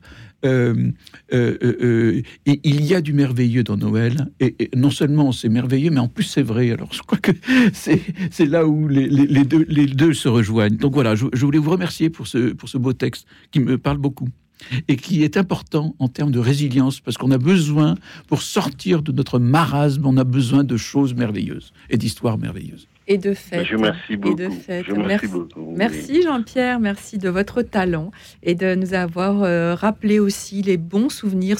Quand, euh, quand tout va mal, on peut aussi essayer de se projeter dans, dans, dans, dans des choses positives hein, Mm. qu'on a vécues et se rappeler les bons souvenirs et de- pour éviter Exactement. de trop ressasser, ce qui est Oui. généralement le cas quand on est au fond du trou. On ressasse.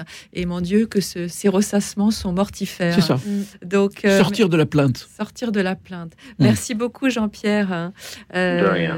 Et nous accueillons à Pierre- après Jean-Pierre, Jean-Claude. Bonsoir Jean-Claude. Oui, euh, bonsoir Cécilia et bonsoir également à vos invités et à toutes les auditrices et auditeurs de Radio Notre-Dame.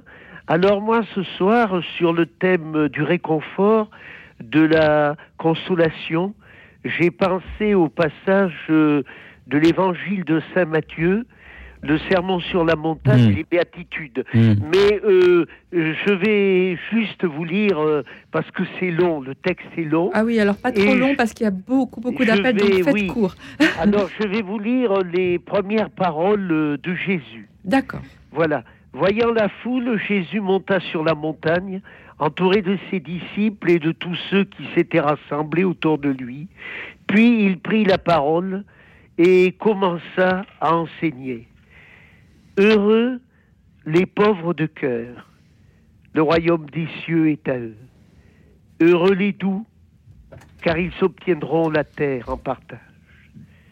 Heureux ceux qui pleurent, ils seront consolés. Heureux ceux qui ont faim et soif de la justice, ils seront rassasiés. Heureux les miséricordieux, car ils s'obtiendront miséricorde. Heureux les cœurs purs, car ils verront Dieu. Heureux les artisans de paix, ils seront appelés fils de Dieu. Heureux ceux qui sont persécutés pour la justice, le royaume des cieux est à eux. Heureux serez-vous si l'on vous insulte, si l'on vous persécute et que l'on dit faussement contre vous toutes sortes de mal à cause de moi. Réjouissez-vous, soyez dans l'allégresse, car votre récompense sera grande dans les cieux. C'est ainsi qu'on a persécuté les prophètes qui vous ont précédés. Voilà, j'arrête là parce que après c'est la prière que nous a enseigné le Sauveur. Donc comme je sais que vous avez beaucoup euh, d'auditeurs qui attendent, donc voilà. Et puis surtout, bah, non, alors euh, c'est surtout que les béatitudes, c'est vraiment le texte. Vous avez bien fait de, de, de nous le euh, que l'on connaît tous, mais est-ce que de nous le relire avec avec beaucoup de, d'ailleurs beaucoup de, de brio cette lecture. Elle était très très très sentie, très incarnée. Merci beaucoup euh, Jean-Claude. Mais c'est vrai que les béatitudes, c'est c'est le texte en fait. euh, c'est vraiment, je dis le avec un grand L. Euh, Qu'en pensez-vous, Marie Lucignol C'est Oui. le texte de la consolation. C'est le texte Et c'est de le la texte du renversement. hein, Exactement. du renversement Tout à de fait. regard surtout. Tout à fait. Moi, c'est un de mes textes préférés de la Bible, euh, ce texte. Il est d'une consolation. euh, et puis, ça touche à toutes les passions humaines. euh, ceux, qui sont dans qui ont soif de justice, qui sont en colère. euh, c'est un texte qui vient apaiser, qui vient, euh, voilà, qui vient apporter la paix, qui vient nous apporter l'espérance. Donc, il est essentiel, il est central, même, je dirais. euh, voilà. Et, et merci. Vous l'avez lu avec tant de fougue. euh, ça fait du bien. Merci beaucoup. Merci, c'est tellement gentil à vous. Merci beaucoup. Pierre Merci bien. Merci Jean-Claude. Euh, euh, Je, je crois que ce texte est était un texte que Gandhi euh, appréciait énormément. Ah bah, Parce que je crois que c'est un, un texte qui est un, texte universel, parce qu'il est, il est dans le paradoxe total. Quoi. Exactement, oui, dans le contraste. on- est- on est dans le paradoxe. le Voilà. paradigme total, de changement de paradigme complet qu'apporte le Christ. en fait. Je, je- je- Ouais. je- je vous remercie parce que pour moi, ce texte, c'est vrai, c'est pour moi un concentré d'évangile, et c'est un texte que je connais par cœur, et c'est un texte que je n'arrête pas de découvrir, qui, et qui me parle, et qui me, et qui me façonne, et qui, euh, et qui n'arrête pas de me façonner. Est-ce que ça etc. vous fait ça à chaque... on, on peut se retrouver à chaque. euh, Ah on oui, peut oui. se retrouver heureux ceux qui pleurent, heureux ceux qui ont soif de justice, Oui, oui. heureux. heureux... Universalité totale Voilà. de chaque verset. Voilà. Tout le monde se retrouve. Voilà, c'est ça. Heureux les affligés, ils seront consolés. Et c'est vrai que la consolation de l'esprit, c'est pas euh, bon. euh, je te donne un petit truc parce que bon, la consolation de l'esprit, c'est vraiment la vie dans l'esprit. Et euh, voilà, j'aime beaucoup cette douceur évangélique qui est présente complètement dans les dans, dans- dans les dans les béatitudes et qui me et qui me bouleverse personnellement. Je le dis franchement. Voilà. Eh bien, euh, nous accueillons euh, dorénavant Philippe. Bonsoir Philippe. Euh, bon- bonjour. Vous nous appelez de Beauvais. Oui, euh, exactement, exactement, c'est ça. Et euh, donc, enfin, j'ai pris en cours votre émission et euh, je, donc je ne sais pas si euh, je serai tout à fait dans le sujet, mais je me dis si c'est des textes sur la consolation ou quoi que ce soit. Enfin, c'est-à-dire que je me dis que tout peut faire consolation euh, dans, la littérature et les mots. Alors bon, voilà, j'ai choisi. Alors vous aviez deux, vous aviez deux choix. Donc euh, c'était Oui. soit euh, Victor Hugo, soit un extrait de Colette, peut-être un extrait de Colette, puisque Victor Hugo, Oui. on- souvent on l'entend, donc on. D'accord, d'accord. euh, eh ben, Colette, Colette, c'est une bien. bonne idée. Enfin, je sais pas, je, je ne sais pas ce que vous avez choisi, mais c'est un- un im- une immense écrivaine. Alors le, le- le texte, donc c'est je- c'est un extrait, donc c'est tiré de La Maison de Claudine et c'est- ça s'appelle Bélaude. Oui. Alors, Madame Bélaude s'est sauvée. Depuis quand? De ce matin, dès que j'ai ouvert, il y avait un blanc et noir qui l'attendait à la porte. Ah, mon Dieu, espérons qu'elle va rentrer ce soir. La voilà donc partie. Sauf que ce mois est marqué par les amours canines. Rien ne faisait prévoir sa chute. Elle nous suivait sans faute et sans distraction, belle dans robe noire et feu de bas rouge. Son amble nonchalant agitant à ses pattes de derrière comme des pendeloques ses doubles ergots. Elle flairait l'herbe, broutait, évitait avec mépris la frénésie circulaire des Brabançonnes. Et puis un jour, elle tomba en arrêt, pointa, pointa joyeusement les oreilles, visa un point lointain, sourit, et tout son corps s'écria en clair langage de chienne. Ah, le voilà. Le temps de lui demander Quoi donc? Elle était à 200 mètres, car elle l'avait vu, lui, lui, quelques très petits roquets jaunes. Elle recherche, elle, longue et légère comme une biche, elle, haute et d'encolure orgueilleuse, les nains, les bâtards de Fox et de Basset, les faux terriers, les loulous trépidants et minuscules. Elle aime entre tous un caniche blanc, enfoui depuis des hivers sous une neige terreuse qui ne font nul, que ne font nul été. Il entoure ma barre rouge d'une assiduité résignée de violetterie. Il la contemple d'en bas, comme par-dessus des lunettes, à travers sa chevelure blanche mal soignée. Il l'escorte sans plus et va derrière elle d'un petit trot traquenardeur qui secoue tous ses ch- écheveaux de poils blancs sales. Voilà. C'est un joli, c'est un joli Bon, texte. C'est un joli texte de, de- de Colette. Euh, c'est donc Colette, c'est admirable. Euh, Voilà, et c'est vous avez raison, c'est une consolation à soi tout seul. Tout Très à bon fait. choix. Et puis, puis consolation. ce, ce- les animaux, enfin de tout, tout, tout ce qu'elle décrit, euh, le chien est le meilleur ami de l'homme. Donc c'est vrai que parler de, de ces bêtes qui sont un peu, qui, voilà, moi je suis très touchée par. euh, Baudelaire parle beaucoup des chats, des. C'est vrai que euh, ses compagnons nous, nous aident et nous apportent euh, euh, beaucoup d'amour, de joie et de, et de tendresse aussi, hein, de consolation.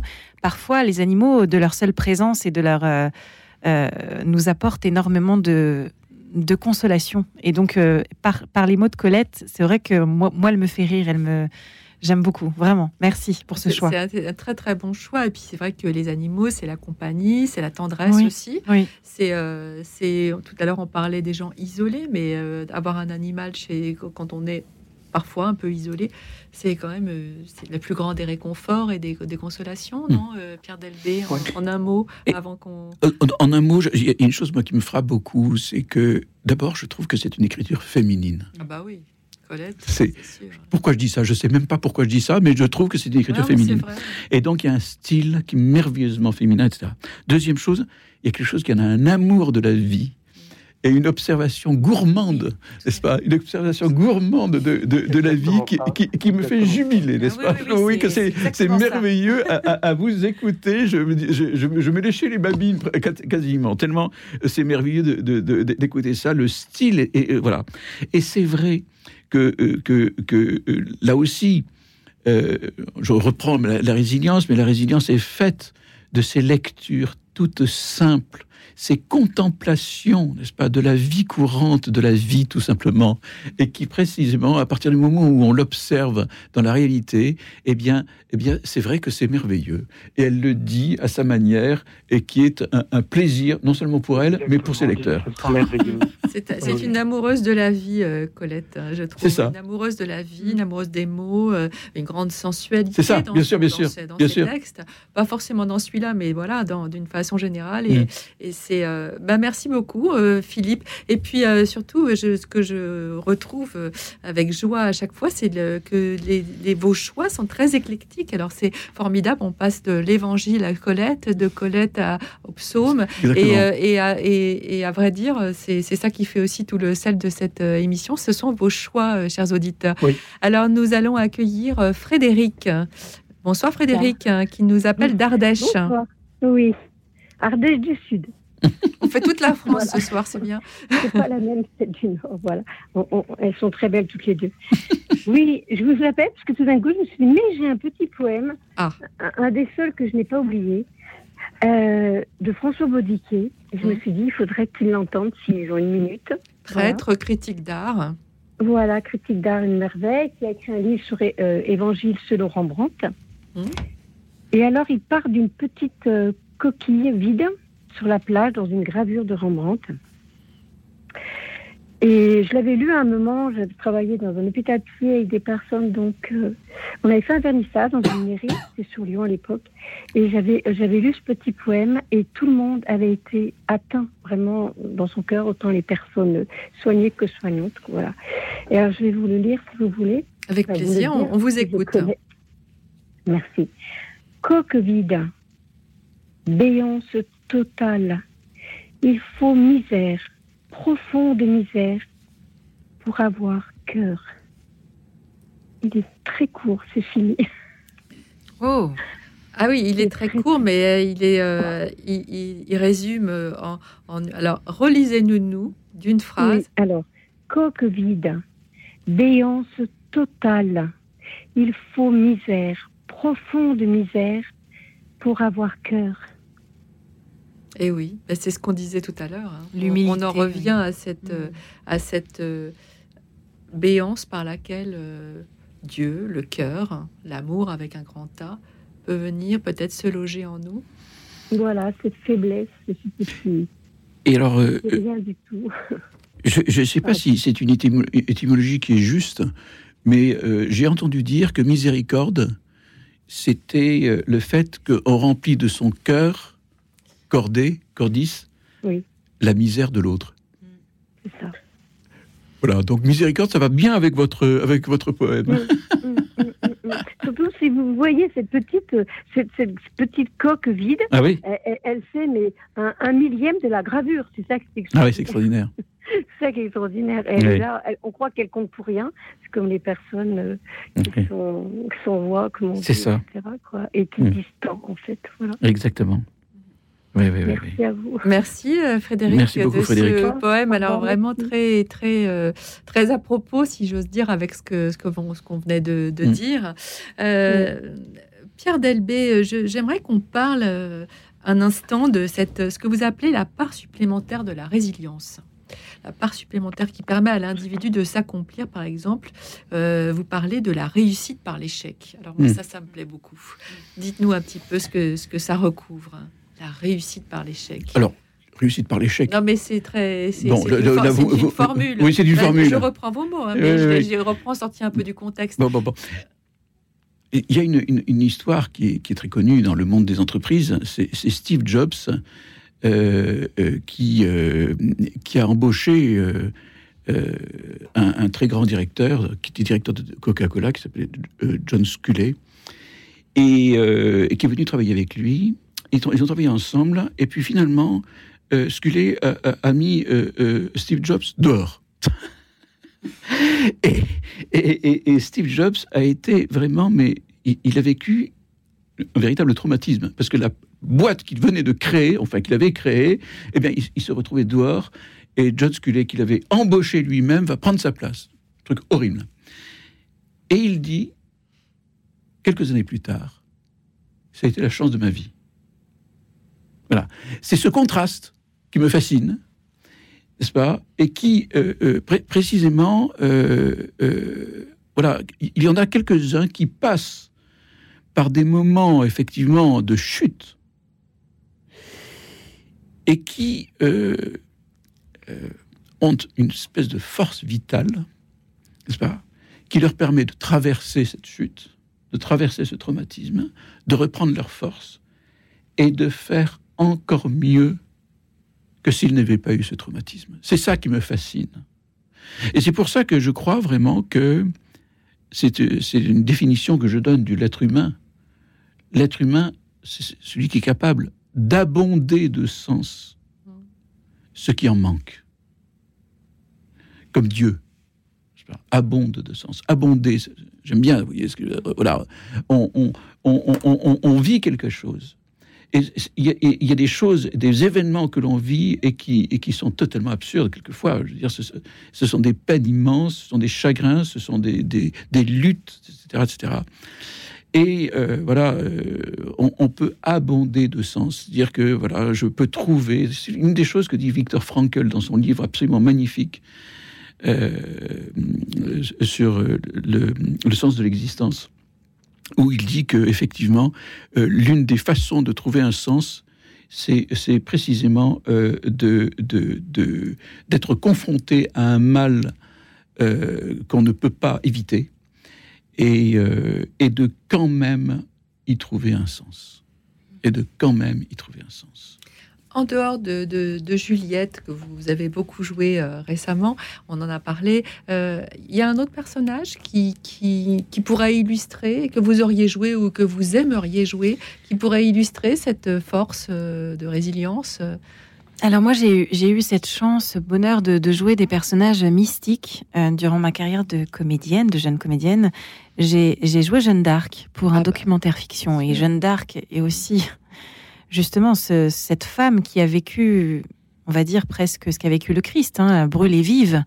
Euh, et cette jeune femme, cette petite jeune fille de 14 ans à qui on demande de, de sauver la France quelque part. hein, euh, c'est absurde quand on y pense.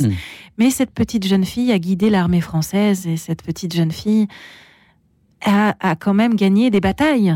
Cette petite jeune fille qui n'était pas soldat, cette petite jeune fille qui, à qui on demande euh, du jour au lendemain de mener une armée, cette petite jeune fille qui a connu la gloire et puis qui a connu cette mort. Euh, c'est invraisemblable, c'est c'est- scandaleux même. Euh, et, et ce qui me touche aussi, c'est ce miracle du cœur de Jeanne d'Arc qu'on retrouve apparemment. euh, euh, alors, est-ce que c'est un mythe? Est-ce que c'est une réalité? Est-ce que euh, Jeanne d'Arc est, est brûlée et il reste ce petit cœur qui continue à battre Euh, Même si c'est un symbole, je ne pense pas, mais, mais, mais je trouve ça incroyable. dans Euh, cette béance, le cœur. hein. Exactement. Ça, ça rebondit sur le Exactement. sur ce, ce très très joli poème très court. Et moi, ce, ce personnage, en tant que comédienne, m'a marqué. Comment ne pas être marqué par, par cette petite jeune femme qui. Voilà. Marqué et certainement inspiré aussi Tout sur à fait. le plan euh, Oui. même purement Et elle le dit très souvent, elle est complètement dépassée, en fait, cette petite. Mm. Elle, euh, et en même temps, elle y va. Mm. C'est ça qui est fou. Mm. C'est cette. C'est cette euh, cette euh, comment on appelle ça cette, ce goût pour l'aventure, ce goût pour aller de l'avant et en même temps cette crainte jusqu'au cachot quand elle dit mais, mais laissez-moi sortir, je ne veux pas aller jusqu'à la mort, je ne veux pas mourir. Elle est si jeune en fait. C'est, Bien sûr. c'est- oui, voilà, je- ça me touche. Bien Ouais. sûr. Oui, mais c'est ça l'est évidemment. Mm. Alors à présent, je vous propose d'écouter euh, Enfant du Père et toi et moi, quand la route devient sombre. Écoute dans la nuit, une émission produite par Radio Notre-Dame et diffusée également par RCF.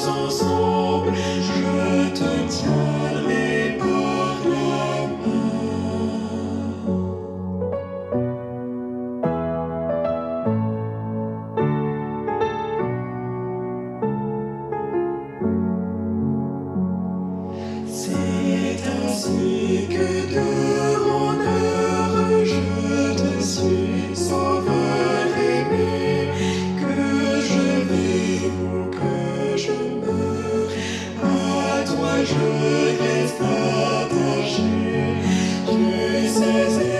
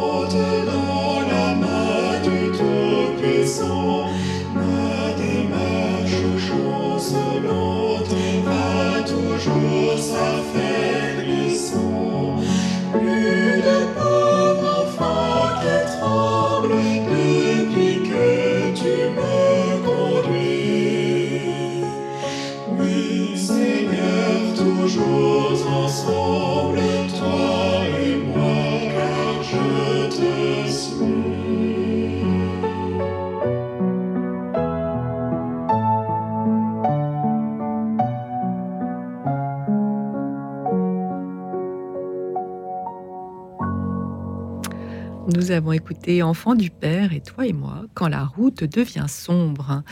Euh, et nous sommes avec Mao. Bonsoir Mao. Bonsoir. Bonsoir. Bonsoir à vous toutes et tous. Euh, oui, euh, Colette qui parlait d'un chat. oui. Sainte, il y a une sainte de Sainte Julian de l'abbaye de Crawford Oui. au Royaume-Uni qui a vécu toute sa vie avec un chat dans une pièce, dans une chapelle attenante à l'abbaye. Et sa devise était All shall be well. Euh, c'est c'est tout à fait, Hein? c'est tout à fait dans le ton de la soirée. Voilà, tout, ira, bien. Voilà. All shall be well. Donc, with euh, her, her cat. Ok. voilà. hein. Alors, qu'est-ce qu'on peut dire? Est-ce que c'est est -ce c'est une forme d'optimisme ou c'est une attitude? Oh, c'est un optimisme, à mon avis. Saint Julian. Hein? Tout ira bien. Crawford. euh, Marie Lucignol, tout ira bien. Est-ce que c'est votre devise? Oui, je, je trouve que c'est c'est très juste. C'est, je voulais rebondir sur la parole de, de Thérèse d'Avila, Dieu seul suffit. Tout- Que rien ne te trouble. que rien ne te trouble, Dieu, Dieu seul, seul suffit. Su- Sublime, sublime Tout à poème fait. aussi qu'on aurait All pu. euh, shall be well. Oh, C'est beau, hein Oui, c'est très beau. Et puis, euh, c'est surtout une devise qu'on peut s'approprier. euh, euh, oui, au, cœur de la tempête, on peut se dire que tout ira bien. Parce que c'est, il y a, il y a aussi dans le ira, c'est demain. hein. Donc, euh, donc il y, a, y une- il y a une notion de, voilà, de- d'ouverture hein, de l'horizon. Je, Voilà. trouve, aussi- je- je trouve aussi qu'il y a quelque chose qui est de l'ordre de l'espérance. Oui, Oui, complètement, bien sûr. Si je peux me permettre, Oui. j'ai j'ai envie de compléter avec Peggy. Alors, allez-y.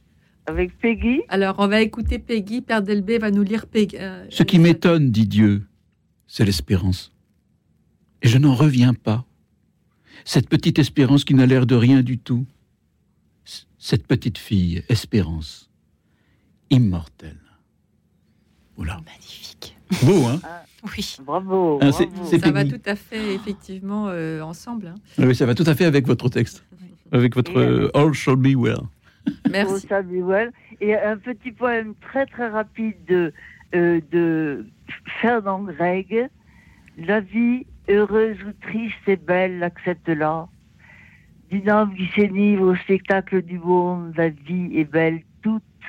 Accepte joie ou deuil d'un cœur sage et viril, qu'après le clair matin, le pâle soir n'étonne. Il n'est rien de plus beau qu'une fleur en avril, sinon la feuille d'or qui tombe au vent d'automne. Magnifique. Magnifique, oui. Alors, rappelez-nous, hein rappelez-nous le, le- un texte de qui? L'auteur, Oui. je crois que, parce que je l'ai appris quand j'étais en, en huitième, Vous avez une bonne mémoire. oui, de Fernand Gregg. Euh, son nom, c'est écrit G-R-E-G-H, je crois. Ben, écoutez, en tout cas, c'est très beau.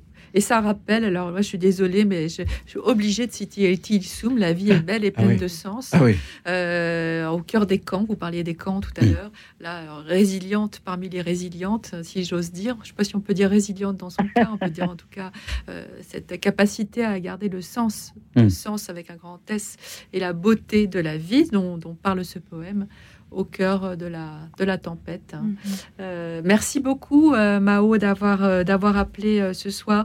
Euh, peut- peut- Merci à vous. Merci beaucoup. Et dans l'infinie tendresse de Dieu. Oh, merci. Que cela vous soit retourné au centuple. Merci beaucoup. voilà, on pourrait pas dire mieux. Un, un amour, c'est un amour, ce, ce jeune homme. Ah, J'adore quand vous m'appelez jeune homme. hein. Marie-Lucie, un, un texte très, très court. Oui, pour et terminer. justement, c'est marrant. Je trouve que le texte euh, va très bien avec tout ce que vous avez dit tous les deux. Euh, moi, j'ai un texte de Paul Éluard La nuit n'est jamais complète. La nuit n'est jamais complète. Il y a toujours, puisque je le dis, puisque je l'affirme, au bout du chagrin, une fenêtre ouverte, une fenêtre éclairée. Il y a toujours un rêve qui veille, désir à combler, faim à satisfaire, un cœur généreux, une main tendue, une main ouverte, des yeux attentifs, une vie, la vie à se partager. La nuit n'est jamais complète. Somptueux. Magnifique. J'aurais aimé avoir cette phrase, dans, la mettre dans mon livre. La nuit n'est jamais complète. C'est ben, c'est le tout, enfin tout ira bien quoi. La, la nuit n'est Oui, jamais oui. complète. Non, Il va non, y non. avoir un après. Bien Il- sûr, le bien soleil sûr. va arriver. C'est c'est. Voilà. Oui, parce que c'est vrai que quand on est au fond du gouffre, en fait, on, est, euh, on, on se noie dans, dans- parce qu'il n'y a plus d'horizon. C'est bon. Et puis, il faut que quelqu'un ouvre une fenêtre. Absolument. Euh, ou, euh, ou comme tout à l'heure, ce très beau texte que vous avez lu en, en- en première intention, euh, nous mettre un peu en surplomb, en fait. Euh, alors, on rappelle en fin d'émission euh, comment traverser ces moments cruciaux. on est en plein dedans, savoir prendre les bonnes décisions, affronter les coups du sort sans désespérer. Donc, un, un grand débat, donc conférence, un peu rencontre aussi. Rencontre, oui, débat, tout à fait. Dédicace à Pierre Delbé et François Bert, euh, jeudi 7 mars à 20h30, donc pour les Parisiens, auditorium Espace Bernanos, 7 rue du Havre dans le 9e. Et donc, il faut s'inscrire donc sur le site euh, de l'auditorium euh, Bernanos. Et puis, euh, euh, Marie Lucignol, vous allez jouer Juliette Victor Hugo euh, le 21 avril à Jeanville en Beauce. Tout à fait, exactement. Voilà. Alors, qu'est-ce que vous avez pensé de nos auditeurs hein? J'ai passé une soirée vraiment remarquable et, c'est passé très vite. Donc euh, merci pour tous ces partages, pour euh, ces cœurs ouverts, euh, cette simplicité aussi, vraiment qui, qui est aussi une consolation et qui fait du bien à l'âme et au cœur. Vraiment merci. Merci beaucoup. Un petit mot? Oh, bah, je peux rien dire. Bon, après ce que vient de dire Marie, euh, vraiment, non, non, non. C'est c'est vrai que je suis euh, euh, très impressionné par la qualité de, des, euh, des, des personnes qui, qui sont venues apporter leurs textes, et souvent des textes personnels. Et ça, c'est vraiment, euh, c'est fascinant. Comme le, voilà, com- com- combien il y a de talent en France? Alors justement, moi aussi, je voudrais remercier les auditeurs qui, pour euh, d'abord, qui ont appelé extrêmement nombreux ce soir. Et J'ai pas pu tous euh, les prendre à l'antenne, j'en suis bien désolée. Euh, merci pour tous les somptueux textes qu'ils nous ont offerts, hein, pour la créativité comme toujours dont ils ont fait preuve dans leur choix, dans la façon dont ils nous ont lu ces extraits sélectionnés. Merci de votre beau talent, chers amis, que nous pouvons apprécier à chaque nouvelle soirée lecture. Pardon à Martine, Bruno, Florence, Jean Herman, Patience, Françoise, euh, Claudie, Philippe, euh, Ahmed, Germaine, Jean-Claude, Thérèse, Vanessa et Sébastien. Vous voyez que vous avez vraiment appelé très nombreux et qu'on a. J'ai pris le maximum d'appels, mais j'ai pas pu. tout- Alors que ce sera pour la prochaine soirée lecture promis. Euh, un, très très grand merci à vous, Marie Lucignol, euh, comédienne et professeure de théâtre, euh, que l'on voit donc en ce moment encore dans Juliette, Victor Hugo, Mon fol amour, hein, ce seul en scène, et Pierre Delbé, docteur en philosophie, directeur de l'IFAE et auteur de Affronter les coups du sort, petit traité de résilience paru aux éditions Artege. Merci à tous les deux d'avoir été à nos côtés ce soir. Et puis merci à toute l'équipe, Alexandre Lambert qui a réalisé cette émission ce soir. Merci à François et Valérie, nos deux bénévoles qui ont pris vos appels au standard. Il me reste à vous souhaiter une nuit douce et reposante, car demain, soyez-en sûrs, nous accueillerons la lumière étincelante du jour nouveau.